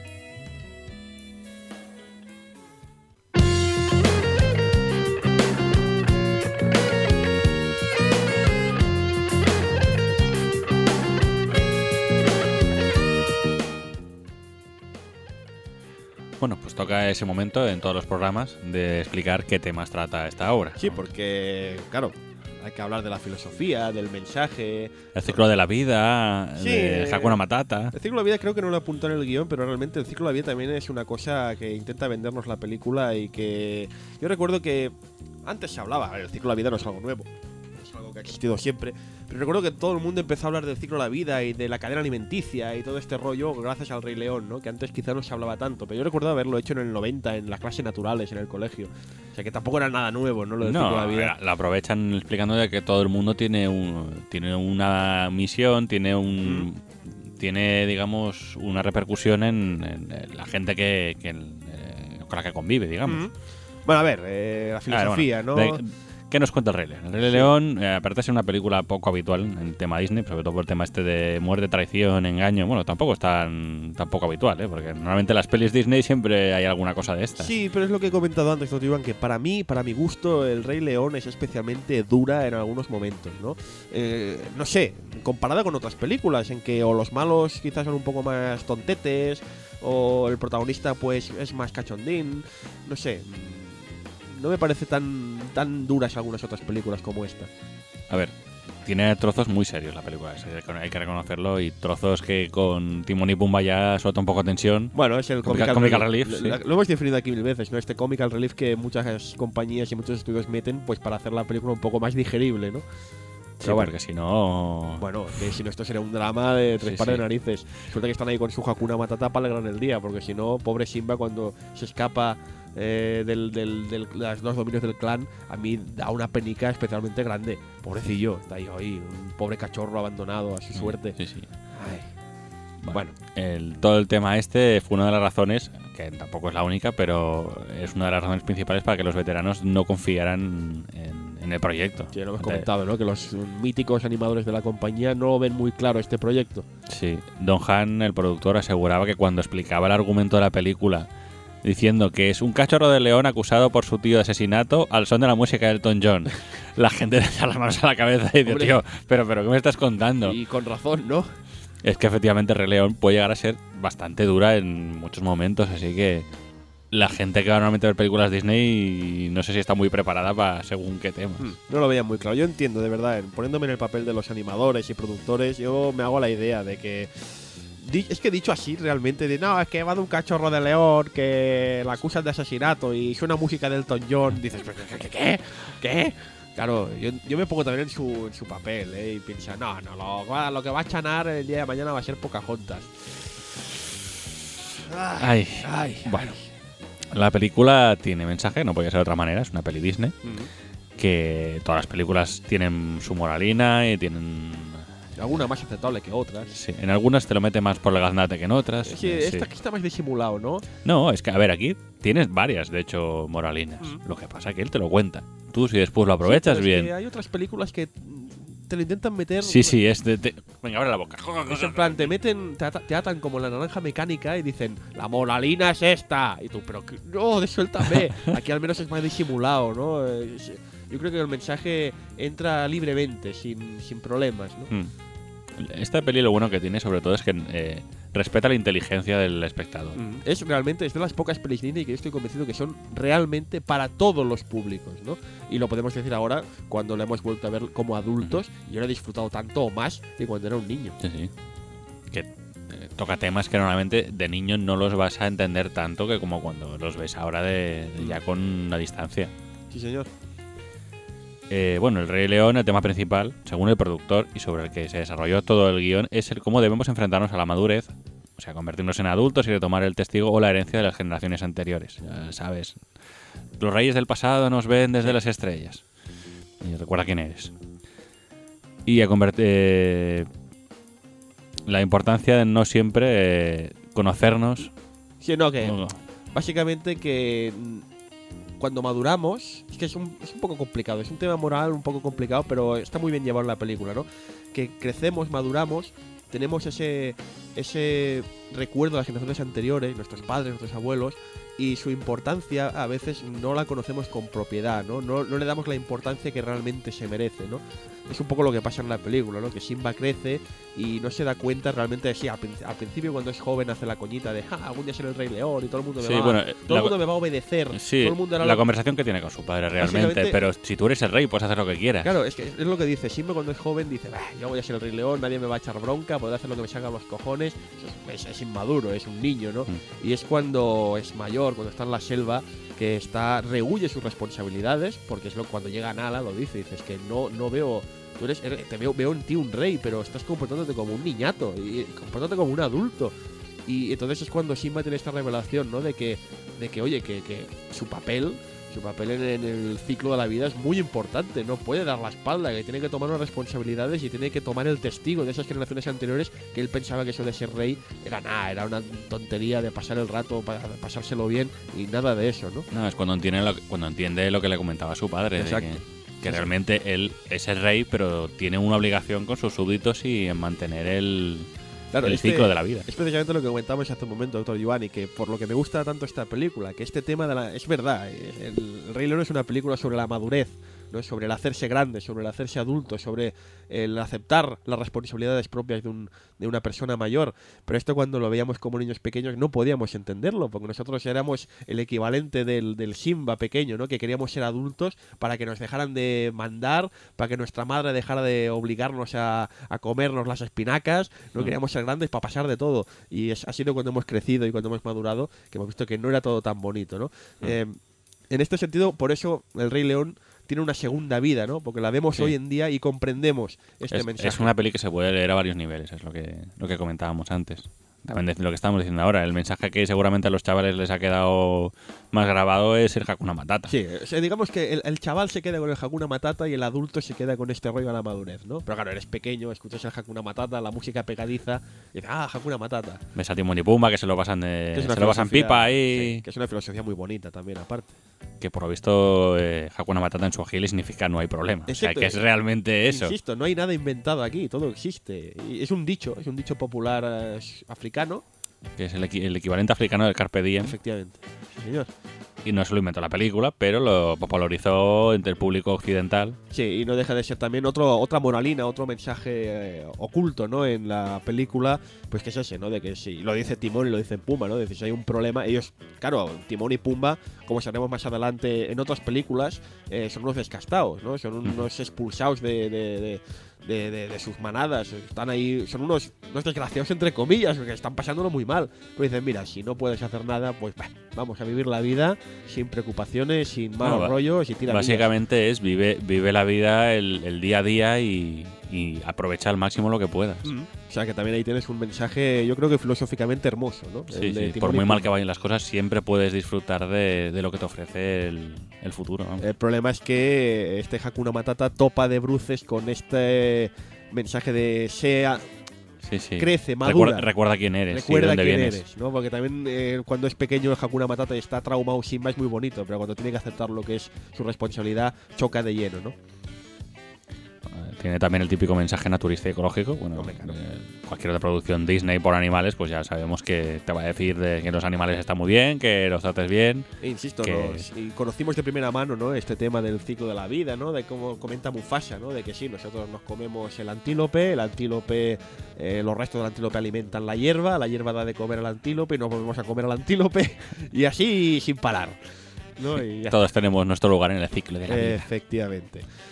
Bueno, ya hemos comentado que los animadores se esmeraron en reflejar África. La verdad es que lo hacen muy bien, porque tú ves los reportajes después increíble. de animales y es igual. Es, es increíble el trabajo Bueno, de igual, no salen cantando, pero sí, que se- No, los ya. escenarios y que el animal. Cuando ves que se mueven los animales, realmente se mueven así. Es, es increíble, eso eh, no tiene mucho que ver con esta sección del podcast, pero es verdad, es tremendo ver cómo los animales en el Rey León, es algo que no pudimos apreciar de pequeños, pero lo apreciamos ahora, cómo los animales se mueven y actúan como los de verdad. Algo tan sencillo como cuando Nala y Simba descubren su amor el uno por el otro, como ves como...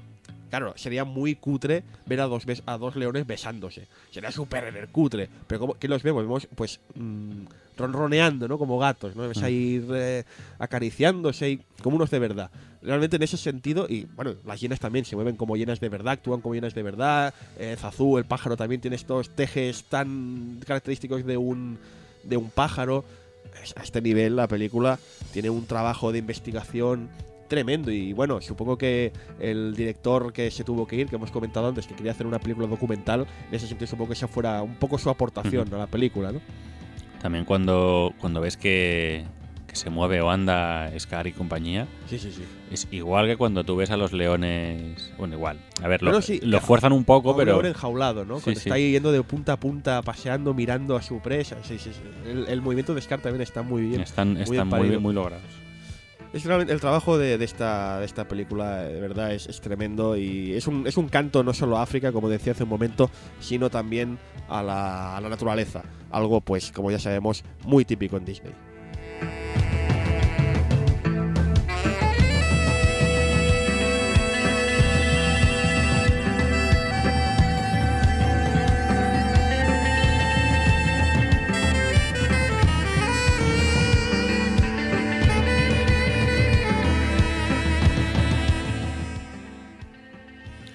Para mucha gente, El Rey León es una de sus películas preferidas, si no, ya la favorita.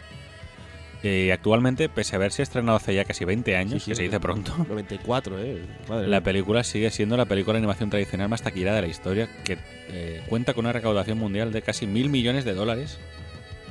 Eso la, la, Eso la la- clásica, eh, quiero decir. sí. la- no, no el remake ni esto 3D, no, no, no. Año 94. Ujú. Mil millones de dólares. Que se dice pronto. Madre de Dios. Es, es una cosa. Porque aunque se considera que el estreno de la película fuera el 24 de junio del 94, que se estrenó en unos 2.000 cines en todos Estados Unidos, la semana anterior fue estrenada de forma temporal en dos cines, uno en Nueva York y otro en Los Ángeles. Supongo que para medir un poco cómo iría. A ¿no? ver qué La- pasa, ¿no? Con esta a película de. Insisto, es que La, la película como música de Elton John, donde Sí, el tío le acusa de. Para que veáis un poco, ¿no? Que no hay confianza ni siquiera habiendo acabado la. Estando acabada la película, no acaba de haber mucha confianza todavía. Dicen, la estrenaremos en dos cines a ver qué pasa, a ver cómo, cómo tira la cosa. Consiguió recaudar un millón de dólares en un fin de semana esos dos cines. En dos cines, En un dos millón cines. de dólares. Y se colocó en décima posición de la taquilla nacional. O sea, imaginaos, el top 10 de películas más taquilleras de esa semana. En la décima posición se coloca una película que ha sido estrenada solo en dos cines. O sea. ¿cómo se os queda el cuerpo? Sería la segunda película más taquillera de todo 90 del 1994 por detrás de Forrest Gump. Forrest Gump, o sea, Forrest Gump primer, la primera posición. Forrest segunda- Gump es que- Hombre, Forrest Gump es una señora película también que podemos comentar algún día en este programa. Eh, hace poco se ha reestrenado en 3D en el cine. Eh, y se ha colocado también en primer lugar de las taquillas, lógicamente. Este experimento 3D tan extraño, ¿usted lo llegó a ver en, en versión 3D? Dr. No he llegado a verla en 3D. Digamos que el Dr. Yuan y yo tuvimos que elegir entre ir a ver el musical o ver la edición en 3D y optamos por el musical. Sí, elegimos, elegimos sabiamente. Sí, sí, sí. Bueno, vete a saber que la versión 3D está muy chula, pero chico quería algo diferente. Sí, sí. Pero bueno, el musical espectacular. Sí. Bueno, este renacimiento de Disney no solo supuso un renacer del estudio, sino también un aumento desproporcionado de las arcas de la compañía, que había- le hacía falta ya. Multiplicó su valor de la noche a la mañana.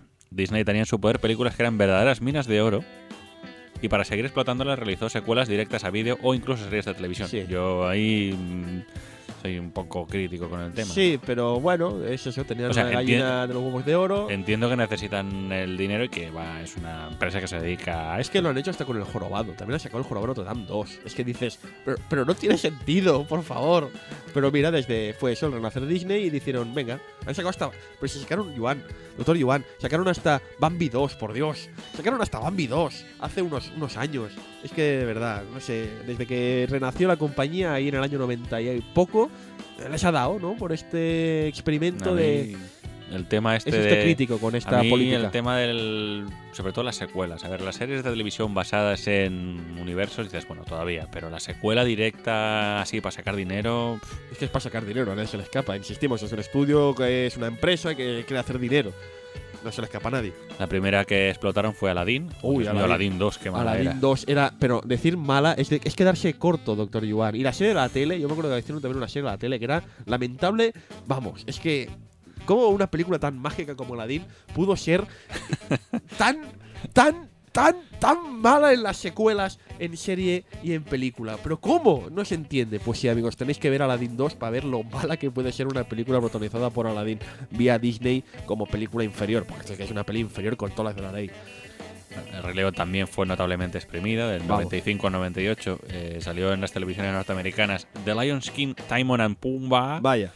85 capítulos nada más protagonizada exclusivamente por el dúo cómico No sale Simba ni nada. Salen Timón y salen Pumba viajando por el mundo. vamos a ver ¿qué le gusta a los niños? Timón y Pumba pues Pues venga. toma Ah, dos tazas Toma. En el 98 aparece directamente en VHS. Recordemos, amigos, que antes del, Sí. del Sí, sí, Blu-ray DVD había VHS. Sí, pues en el año 98. ¿Qué pasa en el año 98? En el año VHS? 98 aparece en VHS la secuela. Ah, Del uy, como Aladdin 2. El Rey León 2, El Orgullo de Simba. Ah. Que sigue justo tras el final de la película. Ahora vemos spoiler. Bueno. en el final de la película presentan al hijo de Simba, ya sabéis, el ciclo de la vida. Sí, sí, sí. Acaba como empieza. Sí, sí, círculo. Que nos revelan que en realidad es una hija Ah. y se llama Kiara. Sí, el, al final de la película. Vamos a decirlo. Si el final de la película empieza tal como. De la Como- 1, eh, digo, ¿eh? De la 1. Acaba Em- tal como empieza. Empieza, acaba tal como empieza, con tal, pero todos pensamos, ah, eh, Simba ha tenido un hijo. Pues al principio de la segunda parte le dicen que no, no, no. una niña, era Pero- una leona. Sí, sale en Timón y Pumba. Hombre, el pequeñín, nos lo llevaremos por ahí, le enseñaremos todo lo que tiene que saber y tal. Sí, Es una niña. ¿Cómo? sí, sí, sí. Sí. sí, sí. Pues sí, sí, amigos. Si el Rey León era una versión muy personal, abrir comillas, cerrar comillas, de Hamlet, el Rey León 2 es Romeo y Julieta. Ah, otra obra de Shakespeare. Sí. Qué curioso, ¿eh? Se les acaban las ideas. bueno, protagonizada por el amor prohibido entre Kiara y Kobu, que es un cachorro nacido entre los desterrados, los leones seguidores de Scar, que fueron expulsados tras el final de Ah, los incidentes de la Había, primera. había leones que seguían a Scar. Sí. Parece ser que sí. Eso te cuentan en la segunda, y tú, ah, bien, vale. Sí, claro, vemos a. Pues eso, es un poco el Romeo y Julieta, ¿no? Con dos clanes enfrentados, que son Simba y compañía, los desterrados, que Mm. tienen a este cachorrito, que es Kobu, que es un Sí. león que se parece mucho a, Sí, a Scar. fue escogido por Scar. Fue escogido, no es su hijo, pero es. es Adopta- adoptado por Scar. adoptado por Scar y que a cierto momento de la película le hacen una herida en la cara que le recuerda todavía más a Sí, sí, es aquello de que lo sepas, que Sí, es que como él. Pero la película también nos dice que no nos fiemos de las apariencias porque Sí. al final Kobu es más de lo que parece, ¿no? No es, no es Scar y nada más, es, es algo más. Y el A ver si amor, en- el amor rompe todas las fronteras. ¿no? A ver, si en el primero te dicen que tienes que seguir los pasos de tus antepasados, en el segundo te dicen que tienes que labrar también tu propio camino y no, y no copiar. ¿Ha lo- visto? Doctor Iván, ha sacado usted un mensaje precioso de una película que en calidad evidentemente no se puede A ver. asemejar a la primera. Es una peli bastante más sencilla, está bien, Muy pero no sencillo. tiene. La peli, yo la hemos visto, estas películas que hemos visto recientemente, Doctor Iván y yo, es una película muy sencilla en comparación. Igualmente los, los movimientos animales están tan bien paridos como en la precuela. Los números musicales son bastante inferiores, por no decir mucho más inferiores. Se nota A que ver, no se nota, que es una, se nota que es una producción directa a vídeo. y se nota que no está Elton John. Pero no está mal, va a pasar el rato, algo sencillo, sin Mm. más. Y A hombre, ver, habiendo visto según qué secuelas, Sí, es esta que- no está mal. Es ¿eh? que de verdad, Aladdin 2 es muy mala. El retorno de Jafar es una de las peores películas que he visto en mi vida. Y mira que he visto pelis malas, pero es que el retorno de Jafar es la cosa más infecta que he visto en mi vida. Por favor. Pero bueno, dentro de lo que cabe, sí, el Rey León 2, el orgullo de Simba, puede verse. Sí. Puede verse La, y. la- puedes, la- ver y no, y no Sí. echas la, la comida mientras la estás viendo. Y también está bien un poco saber qué fue después de, de lo, de lo que pasó se me refiero a que como continuación no es mala. No, No es mala. No es, un- Pero- no es tan buena como la 1, pero no está mal. pero hay una peli mejor. Sí. Hay una peli mejor. En el 2004, amigos, aparece también directamente en DVD. Ahora ya, ya Ahora va, sí, ahí es. DVD. Ya DVD. El Rey León 1 y medio, que aquí, amigos, le llamaremos el Rey León 3, Hakuna Matata. ¿Por, Sí, qué, o sea- ¿Por qué cambiamos los números? La gente no, entiende el 1 y medio. No, no. Es, Es que realmente es, el, es uno y medio, no es el Rey León 3, es el Rey León uno y medio. Porque explíquese un poco, ¿de, qué- de qué va esto, doctor? Yo A ver, la película, que está muy divertida, Muy la divertida. recomiendo. Yo me estaba, me estaba carcajeando la mitad del rato. Es básicamente la primera película, pero recontada desde el punto de vista de Timón y Pumba. Que es que empieza la película, Empieza sale, la película igual no, que no, la primera. Sale igual, bueno, sale, sale la- las siluetas de Timón y Pumba que están en el cine viendo Sí. la película. Ves cómo sale el, sale el sol, a Oshiwenia y dicen, espera, espera, espera, esto no empieza esto, así. esto no, esto no empezó así. Esto no empieza Es así. que empieza la película igual y dicen, para, para, para la cinta. Ves que sale con el mando a distancia y dicen, no, esto no pasó así. Esto es mentira, todo se lo ha inventado Simba. La, la realidad es esta. no, no, Y espera, no, que no empezaba aquí. No empezaba empezaba aquí. mucho antes. Tiro para atrás Sí, y, sí, y sí, sí. ves qué hacían Timón y Pumba antes de los, o sea, antes y durante los sucesos de la primera o sea, película. es antes, en, durante, ¿no? Y bueno, y Y, Y entre comillas, después. entre comillas, sí. Eh, para esta ocasión repitieron prácticamente todos los actores de doblaje. menos no sí. dicho. Y conocemos los orígenes de los personajes de Timón y Pumba. Salen algún personaje nuevo, como la madre de Timón, que la interpreta Julie Ka- eh, eh, Kavner, sí, Julie Kavner. la dobladora de Mark Simpson. Se nota, ¿eh? Cuando habla. No sé si usted la vio en inglés o en español. La ha visto doblada. Yo la he visto en inglés y cuando aparece la madre de Timón con esta voz así tan afónica, digo, hostia, esta, esta señora la conozco. Una película muy divertida. Está Iván, ¿eh? muy, muy bien. O sea, esta, aunque sea directa de, la verdad es que esta directa DVD eh, gana mucho. Está, Además, está muy divertida. Es lo que digo, es. Porque es que además te cuentan los sucesos de la primera, Exacto. pero, pero con la, Pero las coñitas de típicas de. Sí, la, la, la cuñita más mítica para mí es al principio de la película, cuando vuelven a contar el principio de la Rey León 1, cuando ves que los animales se, Se agachan, arrodilla- se Ay, lo estaba pensando. Y Es- dices, no, no fue así. Eh, la película nos cuenta como Timón. Nosotros sabemos que Pumba, el jabalí, como se llame la. raza, Facóquero. el facóquero, tiene un serio problema intestinal.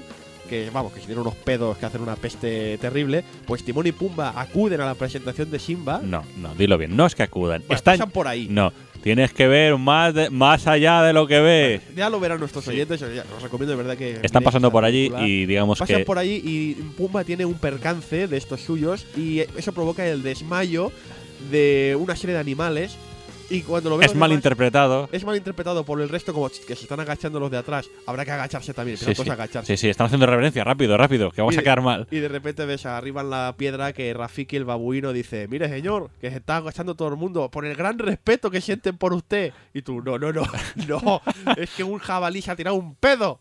Por Dios, qué mal rollo.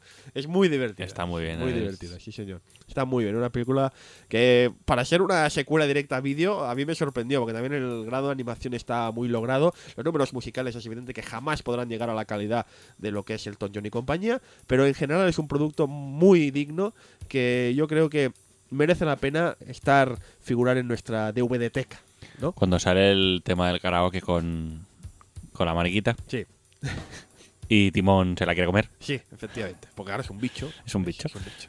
Está muy bien, tiene, muy tiene guiños muy, muy divertidos. El final, sobre todo, lo recomiendo mucho. Al final del todo. Al final del todo. sí, Al señor. final del todo, el Sí, esto cuando dice, la vuelves a ver, dice, pues si la acabamos de ver, ya no vamos a volver a ver. Empieza, empieza a entrar gente en el cine. Sí, eh, gente, entre comillas, Gente. ¿no? Ved esa gente, escena, ved esa esa Es escena. una escena muy divertida. Solo son siluetas, pero es muy divertida. Sí, señor, doctor Joan, una película muy recomendable. Y ahora, mm, saliendo del tema de animación, eh, recordemos eso, que la producción relacionada más notable sin duda es el musical del mismo nombre. Lo estrenaron en el 97 en Broadway y 97, aún ¿eh? continúa celebrándose tras más de 5.000 funciones. Sí, de hecho creo que es el tercer o cuarto musical con más actuaciones a día de hoy. Sí, Vaya después de Los Miserables y no me acuerdo cuál era el otro. Bueno, Cats también estuvo, estaba por ahí segundo o tercero. Bueno, Bueno, el año pasado se ha estrenado aquí en España, en Madrid. sí, sí, sí. Valen muchísimo la pena. Madrid, usted y yo fuimos en fin de año, fin de año a ver este magnífico musical que sigue básicamente la primera película, Mm. con algunas escenas nuevas que no estaban en la original, con los temas de la primera película y también con un tema de la segunda.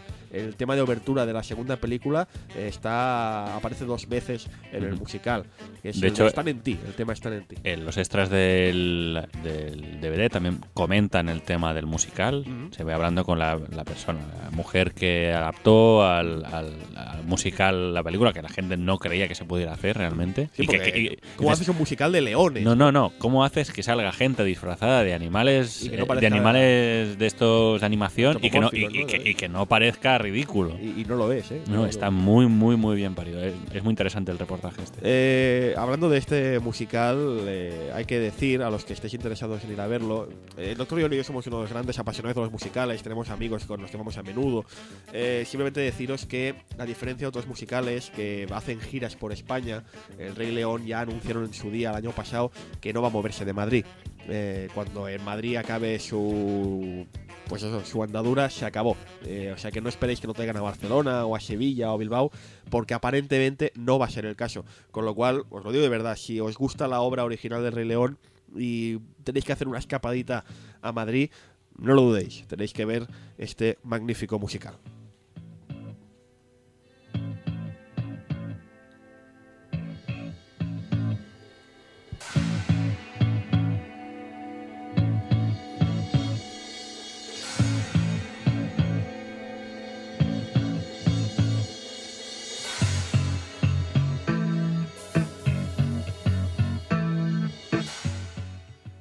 Como gran producción, insisto, como gran producción que fue, El Rey León no estuvo exento de polémicas. ¡Ah!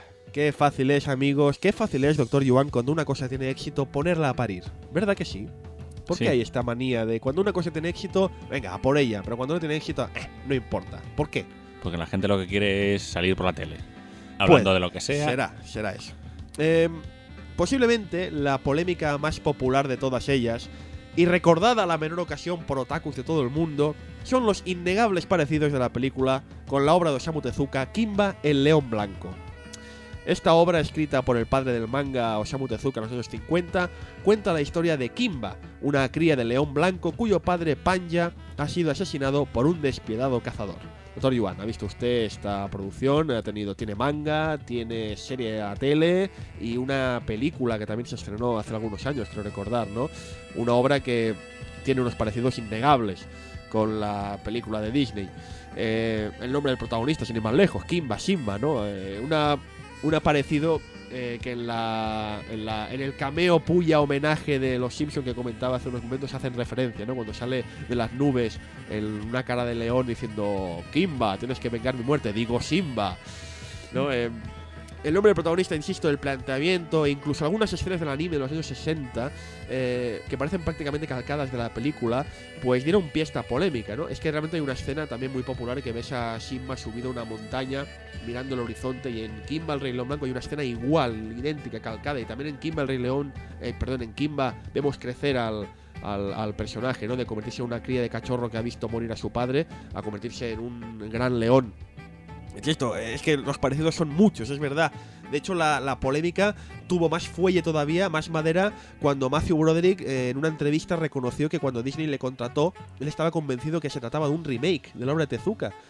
Por alguna extraña razón, no me pregunte usted por qué, doctor Yuan, Matthew Broderick era, era friki, era friki en su juventud y había visto esta serie clásica de animación japonesa y estaba convencido que la habían contratado para eso.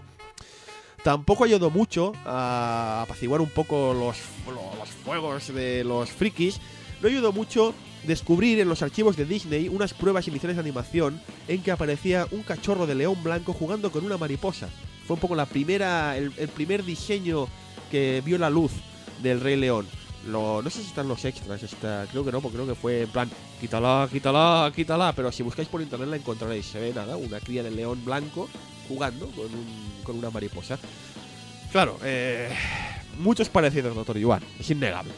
Creo que estaremos todos de acuerdo en que los parecidos están ahí. A ver, que eso en sí mismo tampoco es malo. Claro, no, no, absoluto. A ver, recordemos que de hecho Tezuka estaba muy influenciada por Sí. la animación de Disney. De hecho, ahí está el tema. Hay muchas teorías, hay muchísimas teorías. En su momento, cuando los frikis odiaban Disney, decían, se han copiado, se han copiado, se han copiado, pero lo vamos a hacer un poco más. Hagamos como Simba, maduremos, ¿no? En su día éramos frikis calentorros y íbamos diciendo, "Ah, Disney, Disney, Disney, mierda.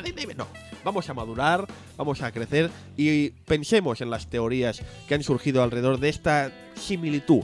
Eh, algunas de esas teorías aseguran que dada la buena relación entre Tezuka y Disney, Tezuka y Disney llegaron a conocerse. Tezuka se basó en Disney, lo ha reconocido, bueno, reconoció en vida siempre que él se basó en el estilo de Disney y es palpable en sus primeros mangas, que se parecen mucho al estilo Disney de los años 30. La idea original, yo tengo la certeza, y la teoría dice eso, que la idea original era efectivamente realizar un remake en la línea Disney de basarse en cuentos u obras populares como habíamos visto hasta entonces, pero que al final decidieron continuar de forma independiente.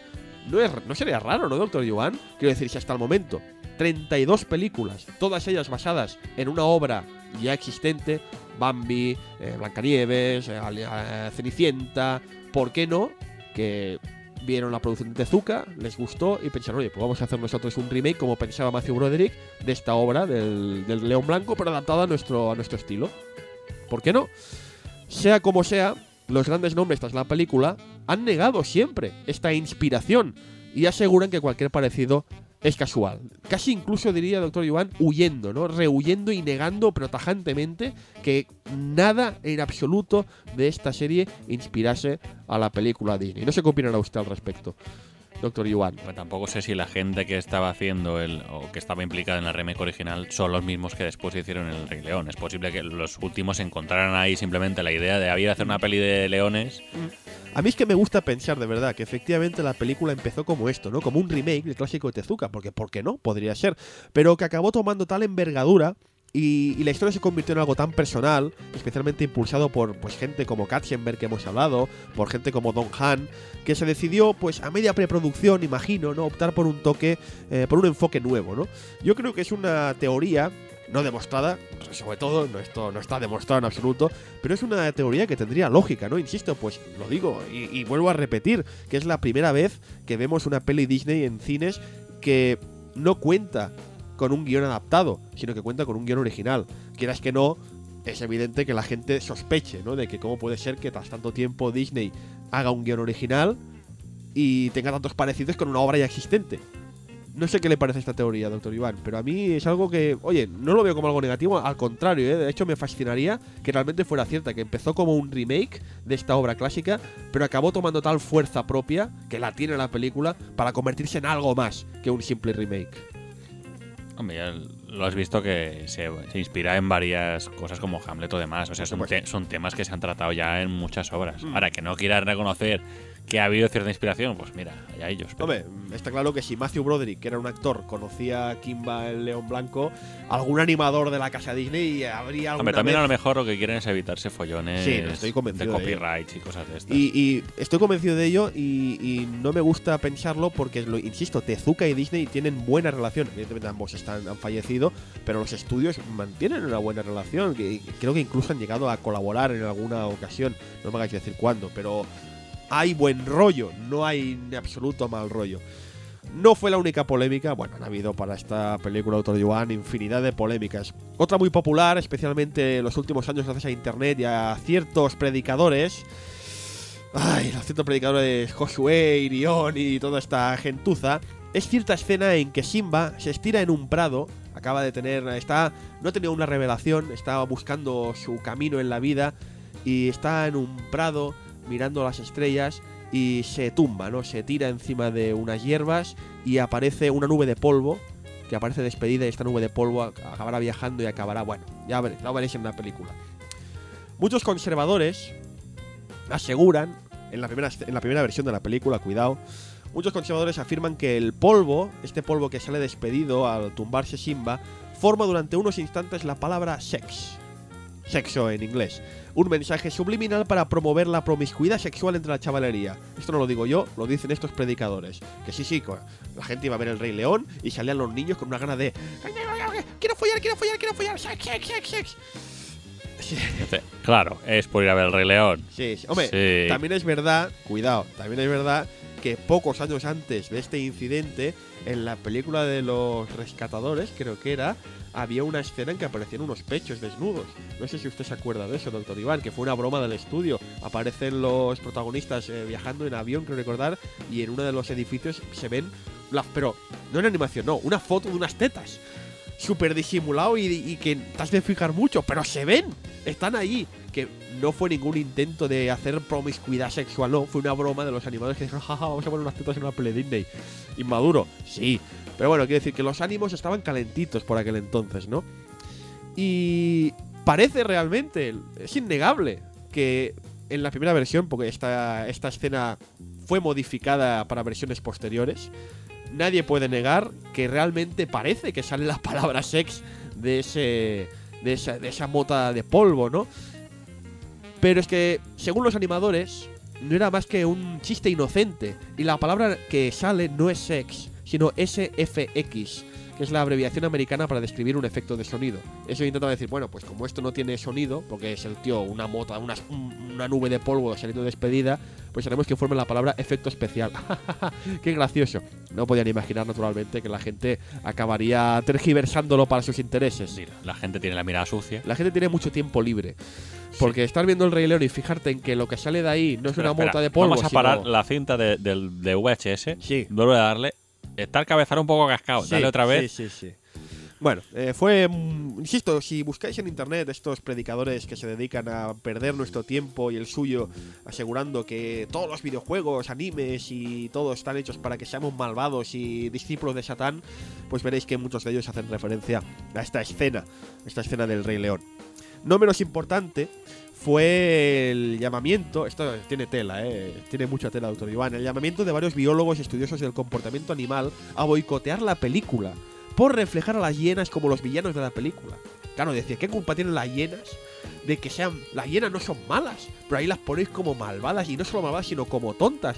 Particularmente, y esto lo puedo entender, eh, los que organizaron las excursiones para que los animadores pudieran tomar bocetos e ideas para dibujarlas, pues no les hizo ninguna gracia, ¿no?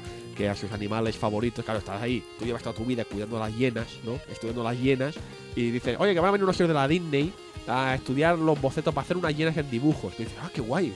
Así reivindicaremos, ¿no? La figura de la hiena, ¿no? Qué bien, qué bien. Pasen, pasen, soy de la Disney. Tomen, tomen, tomen nota. Les traigo un vaso de agua, les traigo una gaseosa. Pasen, pasen. Adiós, señor de la Disney. Ya verás, ya verás. La peli va a ser guay con las hienas. Y luego ves lo que ves. Hombre, te cabrea.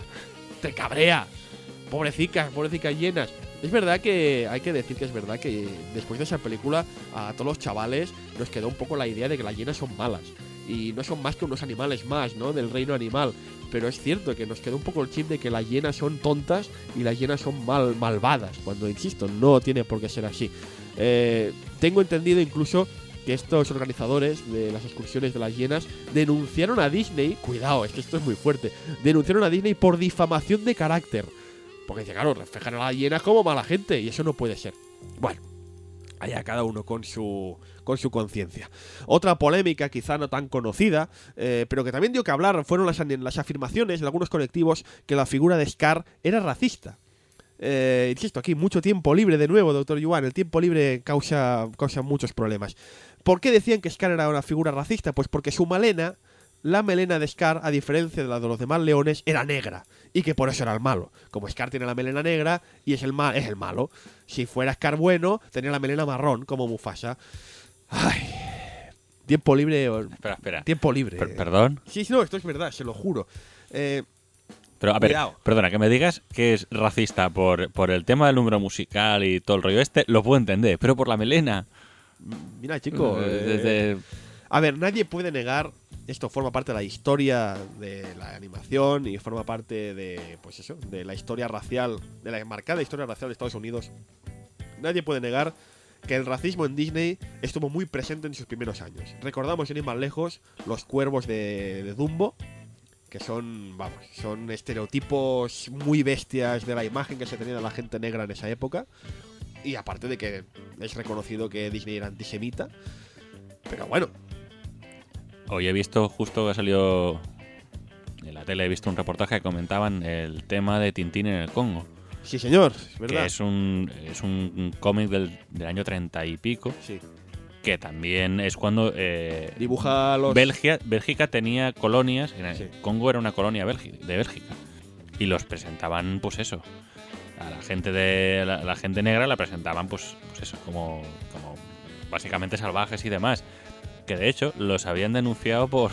Sí. Habían denunciado a los herederos de Hergé por por racista y decían que se retirara el cómic de, las estas. Y al final han ganado, han ganado. Han dicho que, que cuando se escribió el cómic no era racista, pues no era racista, era, era otra mentalidad, que si se hiciera hoy en día sí que sería racista. Es un cómic que se ha retirado ya de no pocas bibliotecas del mundo, precisamente por eso. Y esa misma, es que estamos, insisto, doctor Iván, lo que estamos diciendo ahora, mucho tiempo libre. Eh, paralelamente a lo que dice usted de Tintín en el Congo, también están los pitufos negros. Eh, ahora, son, lilas. Ahora son lilas. Si os fijáis, buscáis en internet eh, los pitufos negros, que son harto conocidos no solo porque salen en la serie de animación, sino porque también eran los enemigos del videojuego de Super Nintendo eh, los pitufos que estaban infectados, eh, los pitufos zombies, se volvían de color negro, ¿no? Pues esto ha sido cambiado y en los nuevos cómics de los pitufos que podéis encontrar en las tiendas lo veréis que han sido cambiados a lilas. como si los, zombies, los, pitufos lilas no, no tienen ningún mensaje oculto. Es, es una es, esta manía estúpida, ¿no? Insisto, eh, lo que dice el doctor Yuan, esto fue escrito cuando fue escrito, los cuervos de Dumbo fueron escritos cuando fueron escritos, Tintín en el Congo fue escrito cuando fue escrito y tal. Pero lo de Scar es buscarle tres pies al gato. Es estúpido. Lo que también quiero decirle, doctor Iván, es que el gran problema que tiene el Congo también, por lo que tengo entendido, es la forma en que tiene Ergué de dibujar a la gente de raza negra. Esto es algo muy típico de la de Estados Unidos cuando hacía Estados Unidos en la época en esta época tan racialmente convulsa tenía la costumbre de dibujar a la gente de raza negra con este estereotipado negro total, la piel totalmente negra, dos ojos muy grandes y saltones y los labios rojos, ¿no? Labios muy gordos rojos. Ergué dibuja de esta forma a la gente de raza negra. Y, claro, eso en Estados Unidos se ha convertido en un tabú total. Eh, no se puede desde hace muchos años dibujar o caracterizar. También en la época era muy habitual cuando tenía que aparecer alguien de raza negra en una película de Hollywood. Cogían a un actor blanco y lo disfrazaban de esta guisa. Lo pintaban de betún. Lo pintaban de betún y le ponían los morros rojos eh, con pintalabios. Esto está totalmente tabú en Estados Unidos, con razón, de forma totalmente lógica. Pero es que es lo que digo, tanto en Estados Unidos como en países europeos parece que hay una persecución hacia estas obras que, insisto, fueron escritas en el contexto histórico que fueron escritas. No sé, a ver, no puedo hablar por Disney porque, insisto, se conoce alguna de sus historias, pero Ergué simplemente dibujó la corriente del momento, ¿no? De cómo se dibujaba la gente, cómo se consideraba la gente. No se puede eh, juzgar bajo el prisma actual a obras que se hicieron hace 80 años. insisto, decir que Scar es racista porque tiene la melena negra es una tontería. Simplemente tiene la melena negra, pues mira, para hacerlo más oscuro, más tétrico, más chungo. Nada más. Básicamente diferencias el diferencias el, el- la tipología de, un, Sí. de, lo- de los dos leones, Sí, ya sí, está. no, insisto, es buscar. Son, es muy estúpido esta manía de estar aquí. Lo políticamente correcto, intentar hacer que algo de hace tantos años fuera políticamente correcto lo encuentro absurdo. Y os parece una tontería, pero yo considero que cambiar de color a unos pitufos es, vamos, es atroz. O sea, no, ahora que a redibujar todos los pitufos y en vez de hacerlos negros los haremos lilas. Bueno, pues mira, ahora Doctor Yuan va con un jersey negro y yo voy con una camiseta negra aquí en el estudio de la de nuestra infancia que nos van a decir, si hacemos un- el payaso, que es lo que hacemos delante de un, de un micro, porque no hacemos más que pena, que dirán, no, que soy racista porque vestí de negro para hacer el tonto. ¿Verdad que es una tontería? Pues hay gente que lo hace posible, hay gente que parezca que eso sea cierto.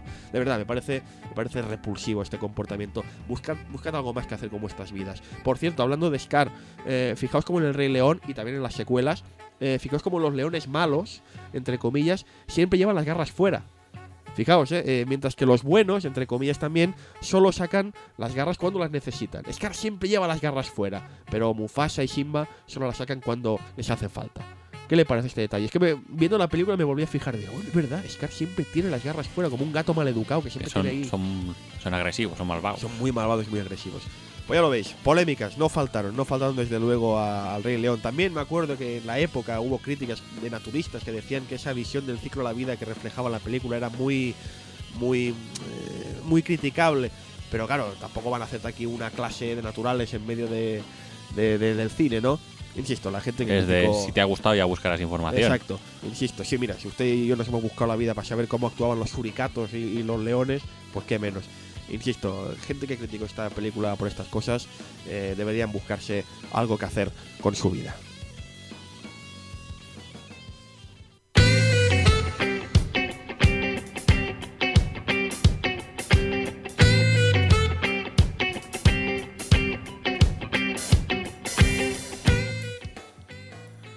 Como siempre, después de su emisión en el cine, Disney, como cualquier otra productora, lanza al mercado la versión doméstica. Sí, efectivamente. En VHS en aquel L- momento, ¿no? Las primeras que aparecieron, lógicamente, fueron en VHS y Laserdisc. El Laserdisc también, ese El formato que tanto futuro tenía. Sí, el Ey, futuro de la alta definición. Cuando salía George Lucas diciendo, no, yo nunca sacaré Star Wars en otro formato que no sea Laserdisc. Donde las dan, las toman, amigo. Ay, Y nos lo creímos. Sí. ¿o no? Pues en 1995 aparecieron la versión VHS y Laserdisc. Lógicamente no vayáis a buscarlas porque no van a estar. Bueno, que o si Laserdisc están- en algún chatarrero, quizá. sí. ¿no? Y si las buscáis, ¿para qué las queréis? Bueno, Gente que colecciona chatarras, sí. sí. Bueno, posteriormente, en 2003, aparecería el DVD del Rey León. Sí, bueno, en aquella cuando empezaban por la tele diciendo los clásicos Disney revisitados. ¿Por qué? ¿Se ha fijado usted alguna vez en el doblador de los trailers y anuncios de Disney que tiene esta voz de Amigos míos, el estreno de Disney que todos estabais esperando? Da un mal rollo cuando el, este doblador. Es que, ¿sabe usted cuál digo? Sí, no? sí, no, no, Tiene esta sí. voz tan característica. El doblador de, de Disney y de trailers. Da un miedo cuando sale ahí. ¡Por fin el Rey León en DVD! Joder, qué miedo, tío. Por favor. Ya lo compro, pero por Ya favor, voy, no pero- vengas a mi casa. No vengas a mi casa a comerte mi alma. Por favor. El DVD del Rey León apareció en una edición platino de dos discos. Se incluía la versión remasterizada y una canción editada del film original llamada El Reporte Matutino. Señor, que por Rowan Atkinson. además de material extra. Este DVD salió de circulación en 2005, así que tampoco es fácil encontrarlo. Pero en 2011, este año pasado, finales de año concretamente, se lanzó por primera vez la versión en Blu-ray y Blu-ray 3D de la película, también en DVD otra vez, conocida como la edición Diamante. Está la edición en 3D en este. En este Hay Blu-ray y edición Blu-ray 3D, hay dos ediciones. De hecho, tengo entendido, doctor Iván, corrígeme si me equivoco, que cuando apareció la, la película del Rey León en 3D, que hemos comentado hace un momento en cines, la idea era, la idea original era que solo estuviera en cartel dos semanas. ¿Por qué? Porque el Blu-ray en 3D estaba preparado ya. Yo tengo una teoría de que solo iba a salir originalmente en Blu-ray, pero que pensaron, tate, si va, podemos sacarla en cine un par de semanas antes, pues la aprovechamos. Y la idea era solo dos semanas. Dos semanas en cine, la quitamos y vendemos el Blu-ray. Hicieron esto, hicieron dos semanas, pero ¿qué pasa? Como, ven- como las taquillas se fueron, se inflaron de forma estratosférica, los cines dijeron, "Tst, oye, Disney, mm, yo sé que queréis sacar el Blu-ray y tal, pero ¿os importa si hacemos unas semanitas más? Y Disney dijo, Bueno, venga, pero solo una semana, ¿eh? Venga, vale. Y creo recordar por lo que leí que consiguieron emitir una tercera semana en cines, pero luego dijeron, quita, quita, que hay que vender el DVD. O sea, a pesar de que estaban vendiendo, perdón, el Blu-ray, a pesar de que estaban vendiendo en taquilla lo impensable, eh, por, eso, por eso seguramente os preguntaréis por qué el Rey León 3D, si tan bien funciona en taquilla, por qué se desapareció. Hubo un momento que desapareció de los carteles y, y no se volvió a saber. Pues fue por esto, porque estaba ya preparada la edición en Blu-ray Claro, y querían venderla. Lógicamente ya tenían preparada, imagino que no solo la edición, la edición, la distribución, la publicidad, todo Claro. estaba ya preparado para Claro, y no podían esperar por más que los cines quisieran seguir ganando dinero. Esta edición es la que nos vamos a centrar, ¿no? En esta Sí. edición, vamos a comentarla. La edición diamante, que es la que hemos comentado, que salió en 2011, eh, se puede encontrar en Blu-ray y DVD. Es una edición de dos discos que cuenta con idiomas eh, castellano, holandés, inglés y portugués. Ah, mira, en, en holandés y en portugués. Está bien, podremos ver a Simba diciendo, ah, quiero ser un rey león, Sí. ¿no? Y en holandés no sé cómo será, da igual. Bueno, lo- está subtitulada en castellano, inglés, holandés y portugués, mismos idiomas. Sí, claro. No, no, que hay veces que no te creas que no están. Y- o y viene más tiene- subtítulos. Y tiene extras muy chulos. Tiene ¿eh? extras muy chulos. Muy Vienen chulos. Escenas, escenas eliminadas, o sea, los típicos bloppers, estos que Sí. hacen expresamente. Claro que las escenas eliminadas en el mundo de la animación mm, son un poco peculiares, ¿no? Porque no están, claro, como son eliminadas, no están animadas al. 100%. No, es que aquí las escenas eliminadas en realidad son las típicas falsas tomas falsas. Ah, vale, entiendo. ¿Vale? Son falsas, falsas tomas Pero falsas. también tiene escenas. Tienes escenas que son. con el storyboard. Exacto. Eh, tiene también el reportaje entre bastidores Disney y Edición Diamante, que es lo que comentamos, el reportaje este que entrevistan a los creadores Sí. y animadores y demás. de cada- Es que es muy interesante. eh, saber- 17 años después. Sí, es interesante saber, pues cada animador, ¿no? Lo que hemos dicho, cada animador se dedicaba a un solo personaje. Sí, de ¿no? hecho salen haciendo un dibujillo Sí. ahí del personaje Y que llevaban. Por ejemplo, Andrew, a Andrew Deja, que es este el que creó a Scar, pues diciendo un poco, ¿no? Que sí, yo me basé en Jeremy Irons y el tío no se lo creía. Yo sí, miré a Jeremy Irons y pensé, este tío en forma de león molaría. Y ves cómo hace el personaje tan, tan, tan malévolo, ¿no? Tan maléfico. Bueno, ya tiene un aire, es así como más delgado, Sí. es más, más enjuto y tiene ese, ese porte así como altivo. Sí, sí, sí, sí. sí. Bueno, tiene también eh, un extra que se llama Música y más, básicamente lo que comentamos, la entrevista a Hans Zimmer, Sí, que te comenta las anécdotas estas con el Evo y demás. Eh, una galería interactiva, bien, el baúl virtual de Disney, ¿vale? Descubre, descubre Blu-ray 3D con Timón y Pumba. Perdón.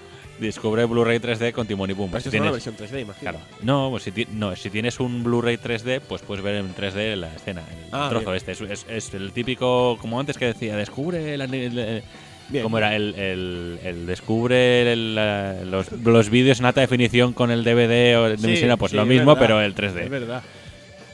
Bueno, la edición en DVD son unos 20 euros o 25 si coges la Blu-ray. La diferencia de precio es poca. La edición es muy buena, yo la tengo, la verdad me ha gustado mucho. La calidad de imagen y sonido es muy buena. Vienen un montón de estas, la verdad es que los estas son muy interesantes. Se nota que han limpiado los masters, están, el color es muy vivo. A mí, mi preferido de los extras es el reencuentro este, lo que comentábamos, 17 años después de todo el equipo implicado en la creación de la peli. Las anécdotas que tienen sobre el reclutamiento de los animadores, lo que, por favor, os dejaremos animar un personaje principal, pero por favor, que va a triunfar esto más que la Coca-Cola. Sí, sí, que les iba a decir que, que iban a, Sí, que sí. iba a pasar todo esto a posteriori, ¿verdad? Lo que decíamos, eh, cómo les costó convencer a los productores de, pero cómo va a pero, pero qué me estás contando? John, un- un, un Elton John, pero, un pero, huérfano. pero que dice, pero qué estás contando? Sí, sí, no, no, que, que al final lo consiguieron, pero les costó muchísimo. También ahora eh, tenéis disponible, eh, hay un plaque, un Un. Placa, placa. placa, placa. Eso. Hay un pack Blu-ray o DVD de la trilogía por un poquitín más. Tienes 35 euros la trilogía en DVD o 40 la de trilogía en Blu-ray. pues- Recordemos que si la peli en Blu-ray vale 25, pues por 40 tienes las O tres. sea, por 15 euros más tienes En la segunda, que bueno, no está mal, y la tercera que es muy divertida. sí, sí. Está muy bien. Y ya te digo, y 20 en DVD la peli sola o 35 en la trilogía. Realmente es que son 15 euros más, tiene las tres pelis. Yo lo que también he visto últimamente por YouTube, por cierto, hablando de la trilogía, es que mucha gente haciendo eh, fan trailers de estos eh, y gente pidiendo a gritos que saquen la cuarta parte. ¿De qué queréis que hagan la cuarta? ¿Qué queréis que salga en la cuarta parte del Rey León? ¡Locos! ¡Estáis zumbaos! ¿Qué queréis que pongan a la hija de la hija de la hija de Simba? ¡Que estáis tontos! Pues hay mucha, de repente, digo, con el Rey León, con este relanzamiento, con el 3D, con el musical, hay una nueva fiebre, ¿no? Una nueva fiebre en la calle por el Rey León. La entiendo, la puedo entender, ¿no? Pero bueno, eh, no Pero sé, yo que sé. vamos a pasar ver, página, sí, ¿no? sí, ¿no? Y han hecho tres pelis, tío. Ya, no sé. está, ¿no? ¿Qué, qué más queréis, no? Porque además, eh, a pesar de que la 3 me guste mucho y tal, nada podrá ser ya como la primera. No, no, nada es nada que- podrá recuperar el impacto visual que nos metió a todos en el cuerpo siendo niños viendo la primera escena del Rey León en a ver, yo, lo- lo- lo- la genialidad que tiene la tercera, en realidad es la uno y medio, es que te homenajea a la primera. Claro, ahí está te, la gracia. te narra lo mismo, pero visto desde otro punto. Exacto. O sea, no intenta contarte lo Es- mismo. Es evidente que una peli, una nueva peli, una cuarta entrega jamás conseguiría ni acercarse al mito. De verdad, insisto, esa yo recordaré siempre en cine, insisto, al primer momento. Ya eh, siempre ves una peli Disney y empieza, empieza fuerte, pero nada, nunca. Me atrevería a decir que ninguna película empieza tan fuerte en la historia del, de- del cine como El Rey León, con ese número musical increíble. Cuando acaba la música con ese tambor y sale el Rey León y tú, joder, qué pedazo de película voy a ver. Insisto, una gran, una gran película y unas secuelas, bueno, que están a la altura y cuya tercera entrega, una y media, como dice Don Iván, está muy bien y que total por 15 euros más en Blu-ray o en DVD yo creo que vale la pena.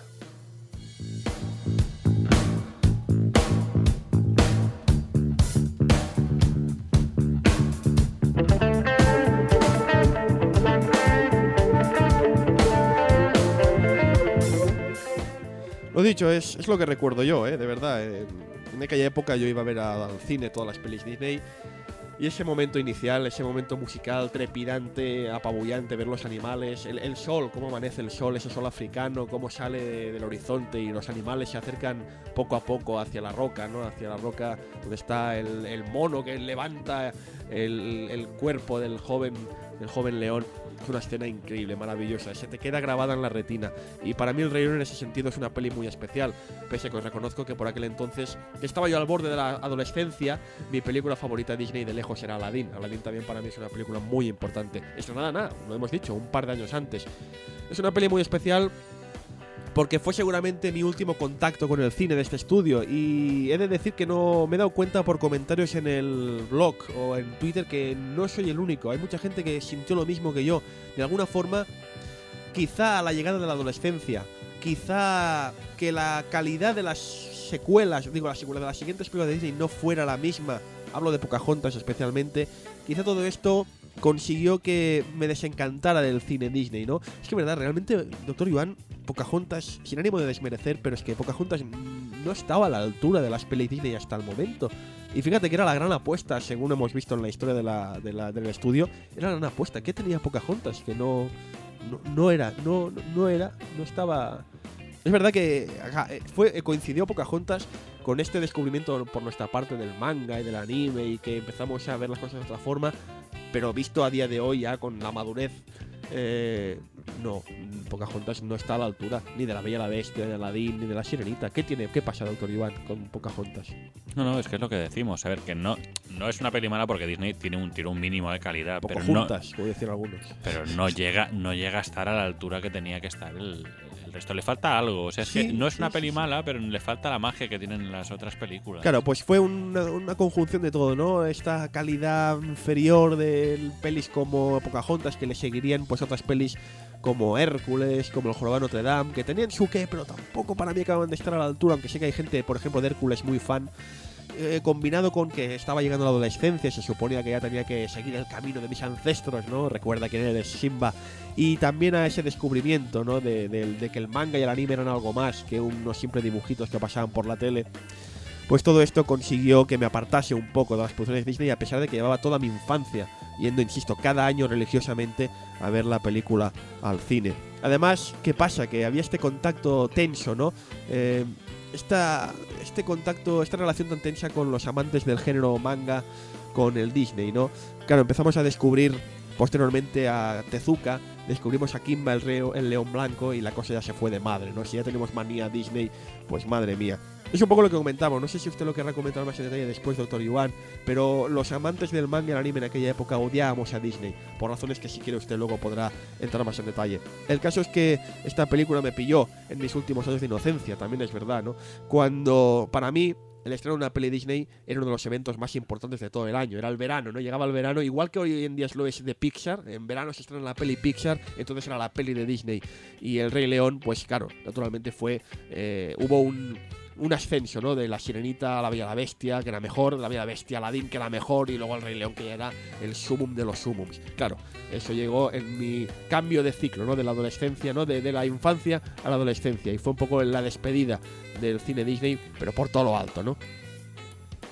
A mí, mi caso también es parecido.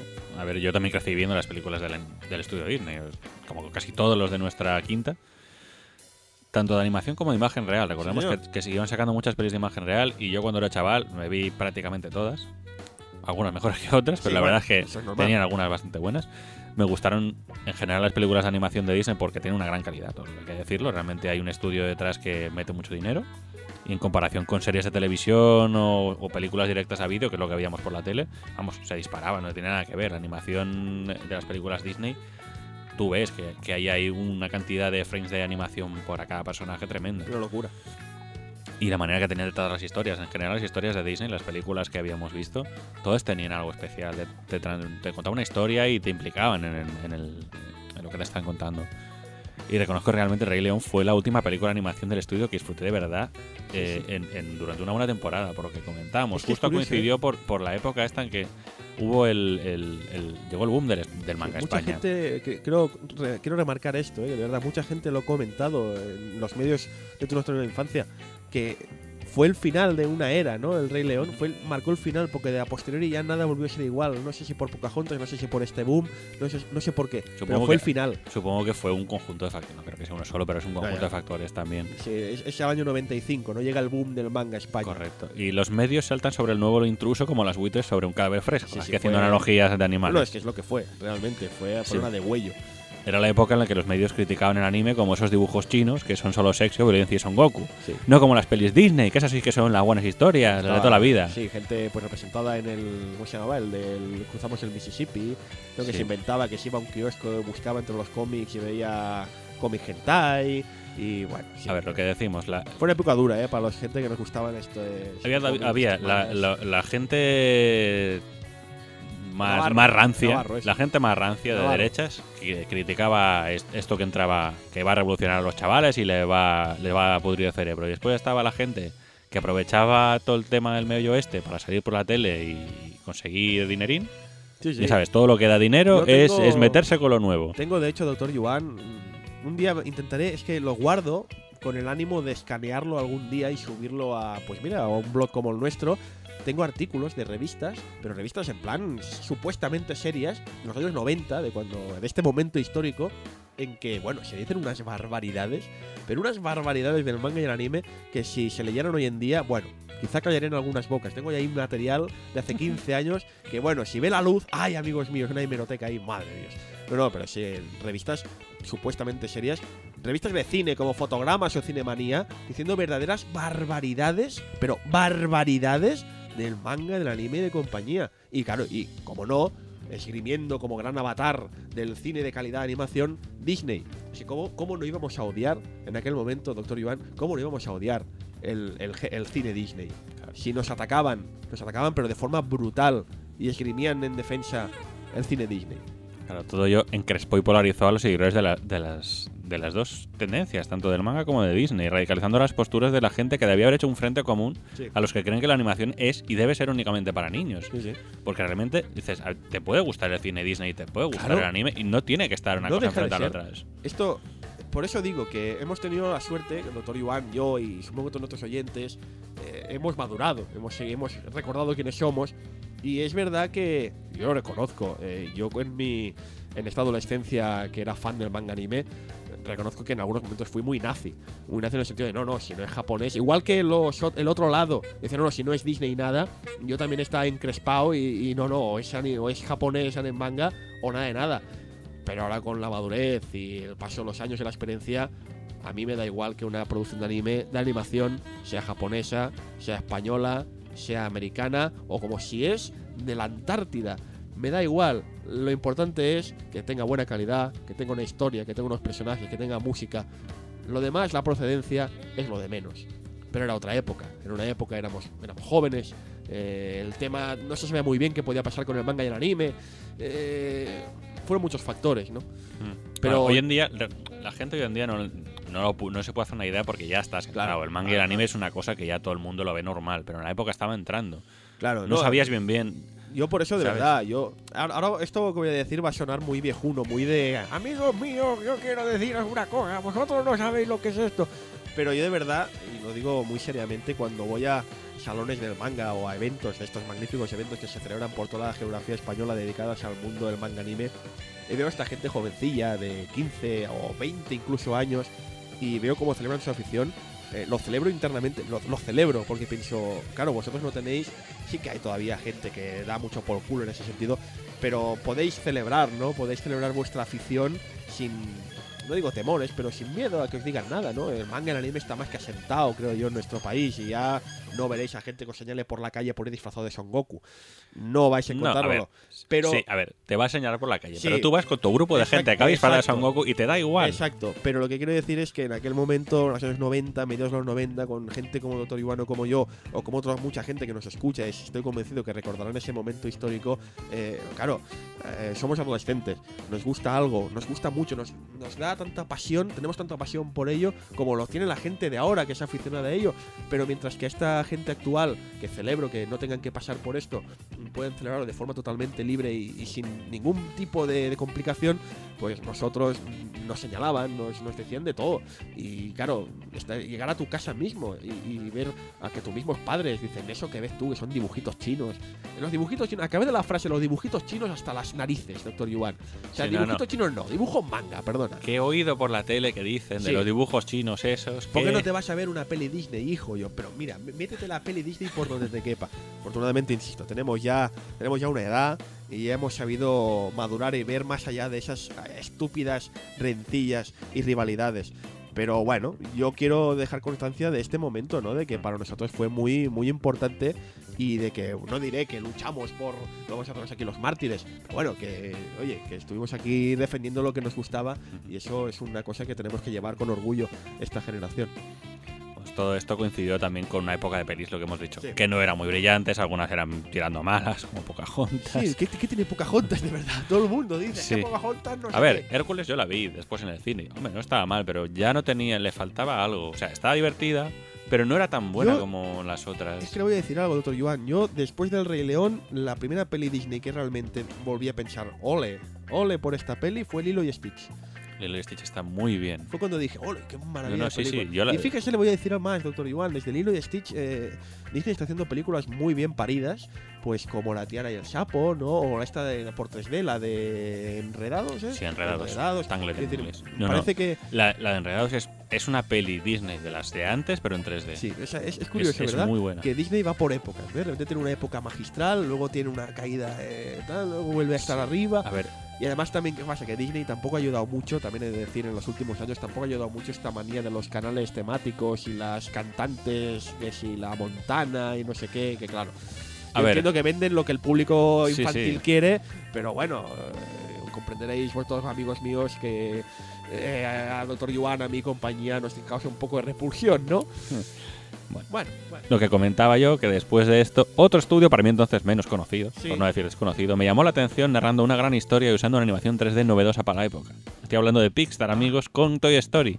A partir de ahí era realmente la, película de Pixar lo que estaba esperando yo para ver el cine. Sí. Por cierto, que hablando de Pixar, eh, me, ha hecho, me ha hecho particular gracia que usted sabe que cada dos por tres en, en, en lo- en las ciudades españolas estrenan eso del Disney on Ice. ¿Sabe? Lo de Di- Sí, Disney sí, on Ice. Sobre hielo, sí. Disney sobre hielo, que básicamente hacen un show con patinadores disfrazados de personajes Disney, ¿no? Pues he visto que han empezado a meter en, la, en el mix a personajes de Pixar. Y piensas, bueno, pues saldrán patinadores disfrazados de personajes Disney, ¿no? Pues pueden salir de, de Woody, ¿no? De Buzz, pueden salir de un monstruo de S.A. No, no, eh, en el anuncio que he visto por la tele me queda muy flipado. ¿Sabe qué personajes salen en Disney on Ice? ¿Qué personajes? Los salen? de Cars. ¿Cómo? ¿Cómo Sale salen? Rayo McQueen patinando. Pero ¿cómo salen? Sí, sí, no. no, Sale un No tiene sentido. no tiene ningún sentido y lo ves, lo ves en el, y en el Pero mira que anuncio. personajes humanos Sí, en, en pues Pixar, no, ¿no? Pues no, ves a Rayo McQueen patinando. Tienes a los tienes a los increíbles, No, yo pero está muy, sé. está muy sí. currado porque ves cómo la maqueta esta mueve los ojos, igual que Rayo McQueen y tal. Está, bien parido, pero dices, no entiendo por qué.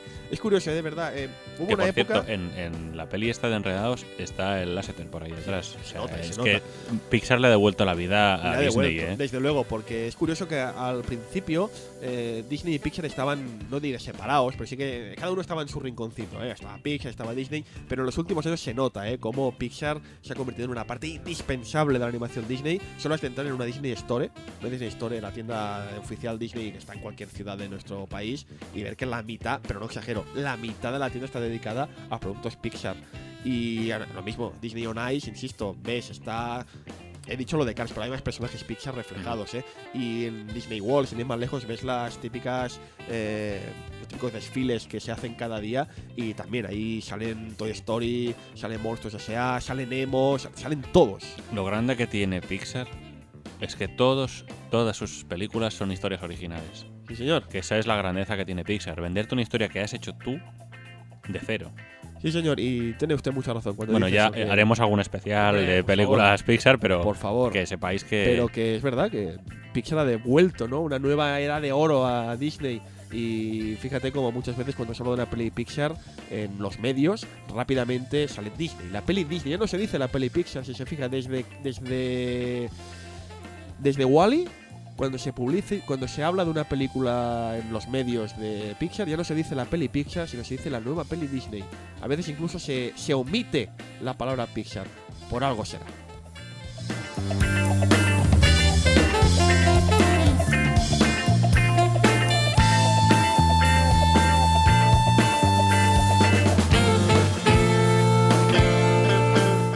Bueno, pues vamos llegando al final del programa, va llegando la hora de cerrar eh, el chiringuito del Rey León. Hemos hablado largo y tendido sobre esta magnífica obra y creo que nuestra postura ha quedado más que clara. Sí, es verdad, cine Disney, tuvimos una época de resquemor con una relación amor-odio con esta compañía, pero es indudable, y sobre todo con grandes éxitos como la de Enredados, hemos vuelto a redescubrir el amor, el amor por, esta, por este estudio y reediciones del Rey León tan magníficas como la que hemos visto en esta edición de Blu-ray o con el musical, nos ha vuelto a, convencer, ¿no? De que el amor que sentíamos por Disney en los años 90 no era porque sí, era porque realmente había historias de gran calidad, magníficas y de la que yo no sé si podemos contar nada más, porque creo que ha quedado más que claro. Doctor Yuan, está más que dicho. que mirar la peli. Sí, no, eh, eh, O sea, dudo que haya todavía gente que no la haya visto, pero creo que es una Si obra. tenéis amigos conocidos, niños, obra- sobrinos, ponedle la peli. si os gusta la animación, es una obra básica. Es una obra básica que ha de estar en vuestras, en vuestras, biblio- en vuestras bibliotecas. Leí también por ahí que cuando la revista Time hizo una lista, la revista Time en principio es respetada en el mundo entero, cuando hizo una lista de las 25 películas de animación más influyentes de la historia, colocaron al Rey León como una de las principales, porque es verdad, es indudable que es una de las películas que más ha influenciado al mundo de la animación en toda su historia. En fin, lo dicho, el Rey León, ¿algún comentario para acabar y para cerrar ya definitivamente No, no, el tema? Lo, lo dicho, a ver, yo recomiendo que veáis las pelis. La primera es la mejor, Sí. eh, pero. Y yo la tercera también, que os hará gracia. Sobre todo si la visteis hace tiempo la 1 y decís, ya, la tre- miros la 3 y os hará, os hará mucha gracia. Es un homenaje, es un gran homenaje con mayúsculas a esta gran, gran obra de Disney. Cerramos, se acabó el tema. Recordemos que ya hemos recordado quiénes somos, ya hemos recordado nuestros orígenes, seguiremos el camino de nuestros antepasados. Mi antepasado, doctor Iván, estuvo un día frente a un micro haciendo un podcast de, de la infancia. Claro que su infancia en los años 20, los años 10, los años 0, 1900, y, y no había MP3, ni, ni, ni radio, ni nada. Pero da igual, yo sigo el paso de mis antepasados. Qué Bueno, tontería acabo de decir, por sí. Dios. Bueno, es, es el momento de cada podcast de recordar de ¿te ha gustado esto? ¿Cómo puedes seguirnos? O No, no, todavía no. todavía no es el todavía momento. no es el momento. No Ah, se avance. ¿Cuándo llegue el momento? No, todavía no. Cuando llegue el momento lo sabré. Cuando llegue el momento lo sabrá usted, porque antes tiene usted que hablarme, no se avance. De lo que vamos a hablar, no sé si la semana que viene, pero En el próximo En el programa. próximo en el programa. próximo programa de Tú no has tenido En el infancia. próximo programa de de infancia volvemos a las series de la tele. Y hablamos de una serie de la tele, bueno, que el doctor Iván me ha dado más el coñazo con ella. El tío hasta que no se compró los DVDs y los tiene ahí en su magnífica biblioteca, no ha parado. Doctor Iván, ¿de qué hablamos en el próximo programa? Oh, vaya. Oh, vaya. Efectivamente, una frase que por sí sola ya os debería orientar hacia de qué vamos a hablar. Bueno, voy a, voy a leer la intro del, la intro de la serie para que sepáis de qué va la cosa. Ah, oh, vaya. Teorizando sobre la posibilidad de viajar en el tiempo dentro de la propia vida, el doctor Sam Beckett entra en el acelerador cuántico y desaparece. Oh. despierta atrapado en el pasado, donde el espejo le devuelve rostros que no son el suyo y sintiendo una fuerza desconocida que le impulsa a cambiar la historia. Su único guía en este viaje es Al, un observador de su propia época que aparece en forma de un holograma que tan solo Sam puede ver y oír.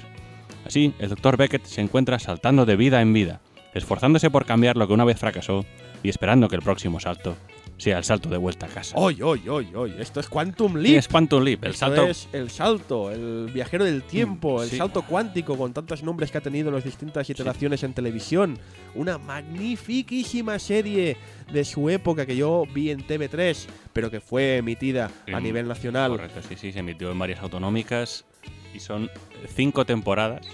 Cinco temporadas. Recordemos que al final la cancelaron. Una serie que llevó al éxito mundial a su protagonista, al que veríamos años más tarde como el capitán de la Enterprise. ¡Ah, el Capitán Archer! Pero eso es otra historia, ¿eh? esa es otra historia que veremos en el próximo programa de Tú no has tenido infancia.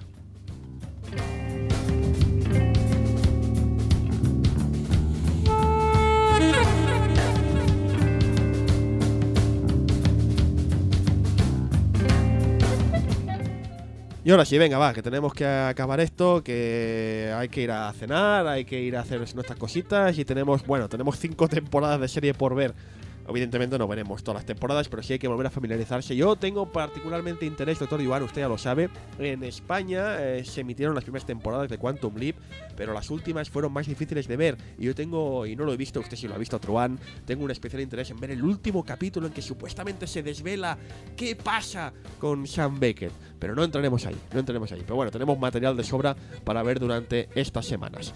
Eh, ahora sí, ha llegado el momento, doctor Iván, de decir las vías de contacto, comunicación y esas cosas que tanto le gustan a usted. Entonces tenemos un Twitter. Tenemos un Twitter, evidentemente, en arroba TNHTI.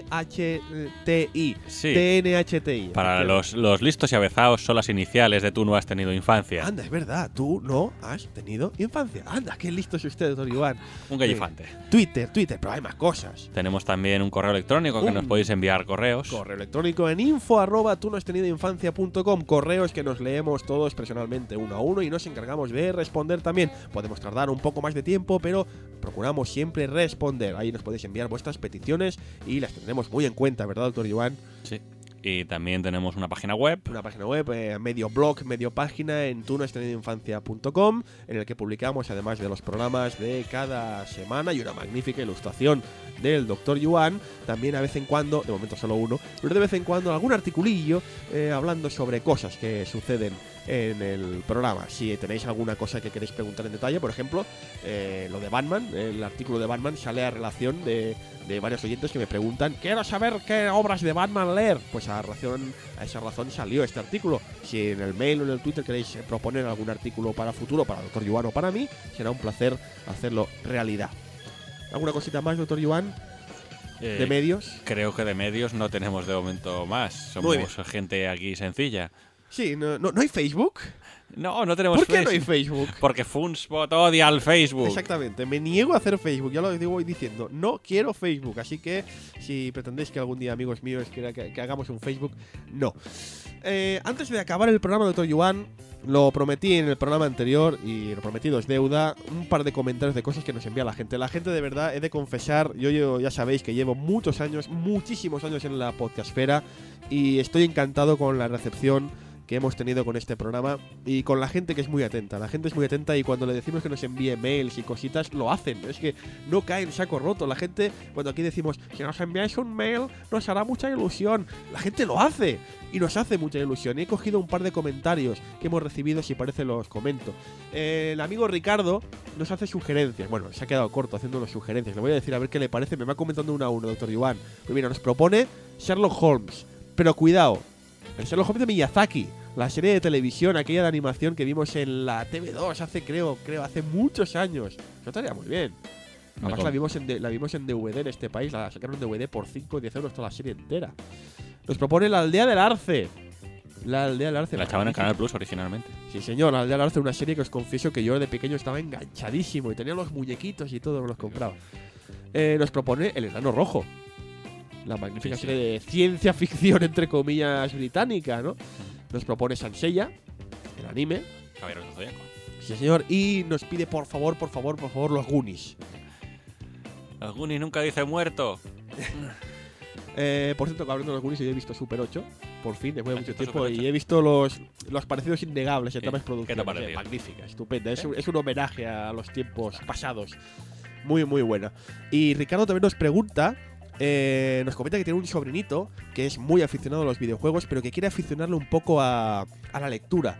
Y que nos pide recomendaciones de que qué podría ser, eh, qué mangas o libros, o sobre todo mangas, podría recomendarle para su edad, sin ser demasiado infantil. No sé si el doctor Iván tiene Hombre, alguna sugerencia. Tenía que saber más o menos qué edad tiene. Once, eh, 11, 11 años. años. Alguien le pilló un poco desprevenido al doctor Yuan, pero se Claro, no, algo. Es complicado, ¿eh? Realmente nos ha pillado Ricardo. Claro, también habría que saber un poco qué, qué gustos tiene también. Claro. Saber si va a videojuegos de aventura o son más de tiros o son de, de qué tipo de cosas, ¿sabes? Porque, De todas formas, no pero sé. bueno, es, es pensarlo ya. Lo, Nosotros con 11 años leíamos Dragon Ball y no hemos salido tan, No, sí. tan mal, ¿no? Yo creo que. Slump, ¿no? Doctor Doctor poco... Quizá, oye, One Piece, quizá. Sí, el equivalente actual sería, supongo, One Piece o Bleach. Yo creo que para chavales, estos, estos mangas, estos battle manga, como le llaman, ¿no? Los battle manga de toda la vida, yo creo que no están nada mal. Quiero decir, son mangas que disfrutamos también nosotros como adultos, pero que sin duda son mangas pues para este, esta, este...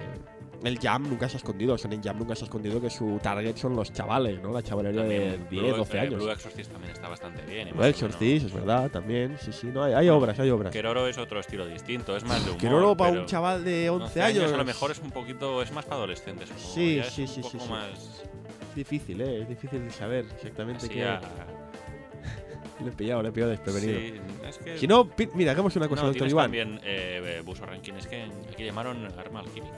Sí, algo así. Hagamos una cosa, doctor Iván. Piénseselo durante estas semanas, antes de que hagamos el próximo programa. Piénseselo y la semana que, y el programa que viene, perdón, se me sale el, el chascarrillo. Eh, el próximo programa lo comentamos más en detalle, ¿vale? Bien. Hombre, ya que nos envió el mail, pues que menos, responderle con propiedad. Pues lo dicho, Ricardo, te respondemos en el próximo programa. Muchas ¿Te gracias. hemos dado alguna idea también? Muchas gracias por tu mail. Por cierto, no sé si le habrás puesto precisamente a tu sobrino pues el Sherlock Holmes de Miyazaki, que bueno, no es manga, pero como anime yo creo que estaría muy chulo. Seguro que lo disfrutaría mogollón. Conan el niño del futuro también está muy Es bien. como verdad, anime. también, sí, señor. Madre mía, van siendo cositas, ¿eh? Sí, señor. Pero no se precipite, ya para el próximo programa.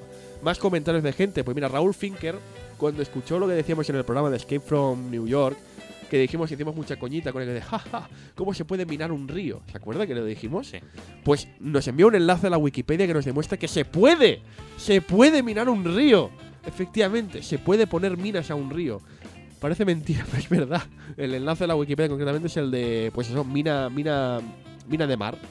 Eh, tiene un nombre muy curioso, pero sin mina de mar. Puedes hacer una mina. Lo único que yo estoy convencido, Raúl, igualmente, que el propósito, eh, que fue un error de traducción. Sí, sí, Porque claro. vemos evidentemente como los, no, los- esos náufragos al principio de la película están cruzando el mar y lo que los mata no es una mina, No. sino un helicóptero. Sí, sí.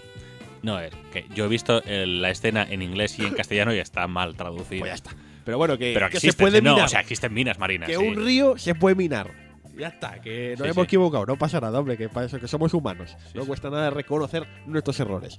Más sugerencias que nos envía la gente. El gran Roberto Pastor, mítico podcaster de la escena, nos sugiere campeones. Que nos dice, seguramente lo tenéis ya pensado. Efectivamente, de hecho, doctor Iván sabe que yo soy un gran fan de campeones y aquí tengo todos los mangas. De hecho, si mira usted aquí detrás mío, doctor Iván verá toda la colección del manga en japonés a palo seco de Oliver y Benji, Captain Subasa, en, en japonés. Que caerá yo, imagino, ¿no, Iván? Sí, sí. me dejará usted hacer un especial de campeones. Y en Eco nos sugiere Saint Seiya también, con igual que Ricardo. O sea, parece que hay mucha gente que también quiere ver Hombre, Los. Caballeros. Aprovechando que ahora va a salir la serie nueva. Es verdad que sepáis eso, que Saint Seiya va a haber nueva serie de animación. Una serie de animación en el futuro, ¿no? En que ya Seiya y compañía son bueno. mayorcitos. Pasa después de la serie original de Saint Seiya. Saint Seiya Y nuevos Omega sale, la estrenan ahora en abril, si no Mira. recuerdo mal, y es la siguiente generación. Salen los sale, Saint- eh, sale Seiya y compañía, pero ahora ya salen de Caballeros de Oro. O sea, Mm. Salen después de los hechos de la primera serie. Ah, ¿Se ha visto ya algún trailer para saber el grado de animación? ¿Qué tal De estará? momento se he visto solamente imágenes fijas. Bueno. Y del último capítulo en el blog, el de Escape From, el especial de Carl Russell, número uno, algunos comentarios interesantes que quizá le llaman la atención al Dr. Yuan. Por ejemplo, Yentin nos dice que le encanta la escena del surf de Escape From LA. Pero ¿cómo te puede gustar la escena del sur? No sé. le- Pero, dice tío. que le encanta. eh, bueno, Pero- de hecho, me lo encontré, Jentin me lo encontré en persona y, y me lo dijo. Y yo le dije, pero le dije lo mismo, pero tío, ¿qué me estás contando? Bueno, mira. Y es- lo más curioso de Jentin es que nos ha puesto una foto de su edición en DVD. No sé si la ha visto usted, doctor Iván. Es una edición con una. La portada tiene una especie de holograma de una mano esquelética y arena.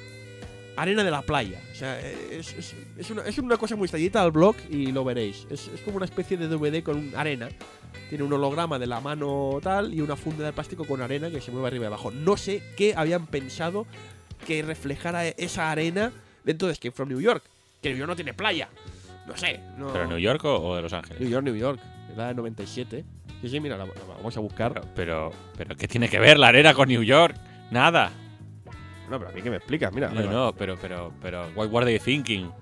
No lo sé, sinceramente, pero si vais, insisto, si vais al blog del programa, en tú no has tenido infancia.com, lo veréis. Está viendo ahora mismo el doctor Ah, Yuan, sí, sí. DVD de rescate en Nueva York, dirigida Sí, por John. Carpenter, y vemos la mano esquelética y la arena. Esto es arena.